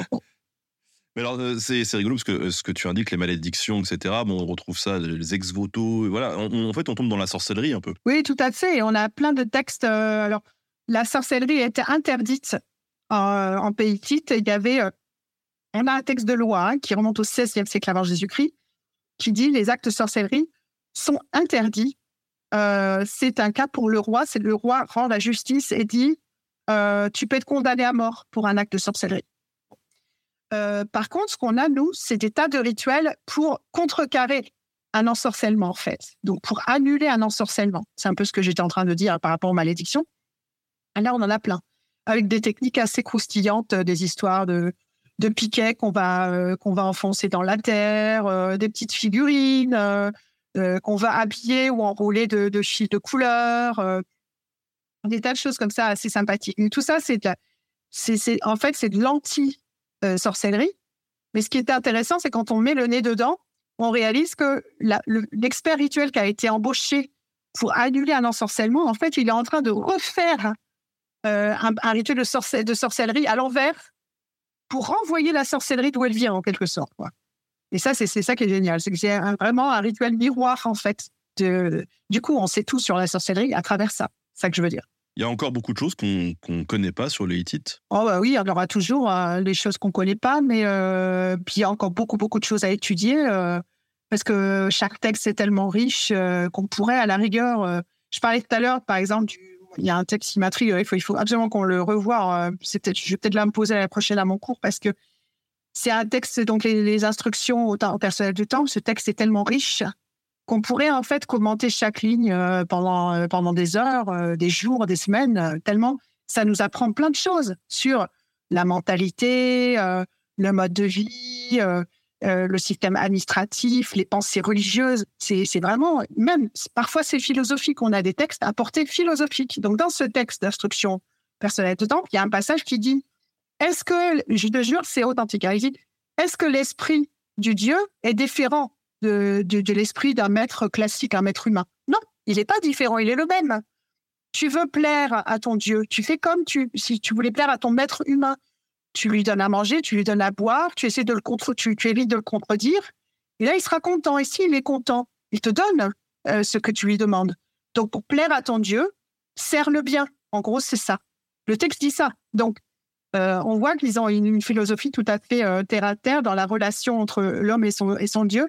Et on a un autre texte magnifique, un texte de prière d'un prince royal, qui dit Pour moi, la vie et la mort sont liées. L'un va avec l'autre, en fait. On ne peut pas avoir la vie sans la mort et la mort sans la vie. Et une vie sans, euh, euh, sans fin serait une vie sans sens, en fait. Et il dit ça. Et donc, c'est des textes, ça, c'est un texte qui remonte au 15e siècle avant. Donc, il y a de la philosophie aussi, il y a de tout là-dedans. Donc, chaque texte pourrait être décortiqué et faire l'objet euh, de travaux. Là, on en a pour des centaines d'années. Enfin, on n'a pas de quoi s'ennuyer, c'est sûr. Et puis, on trouve de nouveaux textes en plus. Hein. C'est rassurant de savoir que 3500 ans plus tard, on n'est pas sorti de l'auberge, on a toujours les mêmes questions. exactement, exactement. Alors, pour ceux qui voudraient en savoir plus justement sur les Hittites et sur ce qu'on sait euh, autour d'eux, euh, est-ce que tu aurais euh, des livres ou peut-être du documentaire ou une conférence peut-être à conseiller euh, aux gens qui nous écoutent Alors, pour la bibliographie, donc euh, c'est un peu bizarre, mais je regarde quand même mon bouquin parce que l'idée, c'est que. Oui, c'est le moment. Bah, disons que c'est un petit peu le seul qui est en français pour l'instant, en fait. Donc, c'est un peu triste, mais euh, c'est la réalité. Donc, Rituel, Mythe et, et Priorité, que j'ai publié en 2016 parce que je l'ai vraiment fait pour du grand public. je me suis un peu fatiguée à faire une introduction un peu pédago, tout ça. Donc, je n'ai pas tellement l'occasion de faire ça le reste du temps. Donc, voilà, je me dis que ça sert à quelque chose. À côté de ça, pour ceux qui lisent un peu l'anglais, j'ai une collègue américaine qui a fait un super travail aussi. Euh, dans un, alors, elle s'appelle Billie Jean Collins, euh, C-O-2-L-I-N-S, et son bouquin s'appelle The Hittites and the World, publié en 2007. Et c'est bien parce que c'est bien écrit, euh, mais il faut, connaître l'anglais, quoi. Après, donc le MOOC euh, dont tu as parlé au début va rouvrir. Là, en 2024, on va le rouvrir. Puis, voilà, on espère bah, que, ça servira au plus grand nombre. C'est sur la plateforme EDX. Euh, e EDX. E voilà. Et euh, voilà, on a essayé quand même de, voilà, de, vulgariser un petit peu. Et c'est qu'un chapitre, on va en faire d'autres aussi. Donc, on va, on va développer un peu euh, d'autres, d'autres cours en lien avec ce MOOC à l'avenir, là. et puis effectivement, il y a deux trois conférences que j'ai pu faire au Louvre qui sont qui sont sur YouTube qu'on retrouve sur YouTube où je parle. Alors j'ai surtout parlé de l'histoire du déchiffrement. Enfin c'est c'est des sujets intéressants. Voilà, et puis euh, c'est vrai que pour l'instant, en francophonie, on est un petit peu, on est un peu limite, mais on espère que ça va se développer, quoi. Et là, vous contribuez en fait en m'invitant à ça. C'est pour ça que je suis très reconnaissante de l'invitation. Bon, c'est nous, en tout cas, qui euh, te remercions pour ces deux heures que tu viens de nous accorder et qui sont euh, super intéressantes. Voilà, ça, ça nous permet vraiment d'ouvrir un petit peu les, le, champ des possibles, d'ouvrir un peu nos horizons et, euh, c'est une bonne chose. Voilà. Ben, merci beaucoup. Euh, j'espère que ça, ça a intéressé euh, les auditeurs et puis mille merci hein, pour, pour cette excellente initiative. Oui, on a eu, on a eu plein, de, plein de questions. Je, te rassure, ça, ça a intéressé les gens. Alors, je vous rappelle qu'on a sorti sur la chaîne Notabonus un, un épisode dans lequel tu, tu interviens, hein, notamment autour des, autour des Hittites. Bientôt, je vous l'ai dit tout à l'heure, on va recevoir Vincent Blanchard pour euh, la suite de l'aventure sur ces mêmes euh, euh. Donc, n'hésitez pas à suivre un petit peu ce qui se passe sur Twitch. Voilà, ce sera bientôt, c'est au mois de janvier qu'on le fait ensemble. Et puis, j'aimerais remercier particulièrement quand même Louis, hein, qui a préparé cet entretien et qui fait, comme toujours, du très bon boulot quand il s'agit de préparer ces, entretiens. À chaque fois, c'est super fluide et ça fait plaisir. Voilà. Pour tous ceux qui nous suivent, déjà, alors il y a tout le monde qui te remercie, hein, je, te, je tiens à te le dire, Alice. voilà, c'est moi qui les remercie. Et pour tous ceux qui nous suivent, euh, alors n'hésitez pas à suivre le podcast qui est dispo sur toutes les plateformes de podcast. Déjà, ça vous permettra de, de vous remettre ça euh, dans la bagnole ou dans le train. C'est toujours, toujours agréable. Et puis, euh, je vous souhaite à tous, du coup, une bonne semaine. Voilà. Salut tout le monde. Encore merci Alice et à très bientôt. Merci beaucoup. Au revoir. Ciao.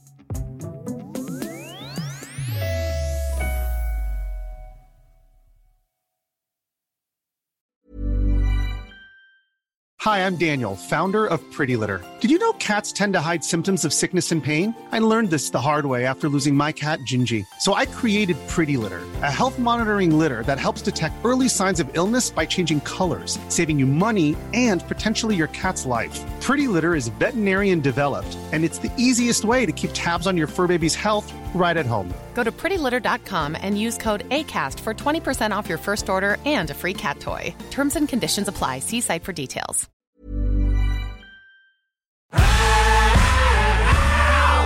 Si vous avez aimé ce podcast, vous aimerez aussi mon autre podcast, Callisto, dans lequel je vous raconte des mythes et des légendes.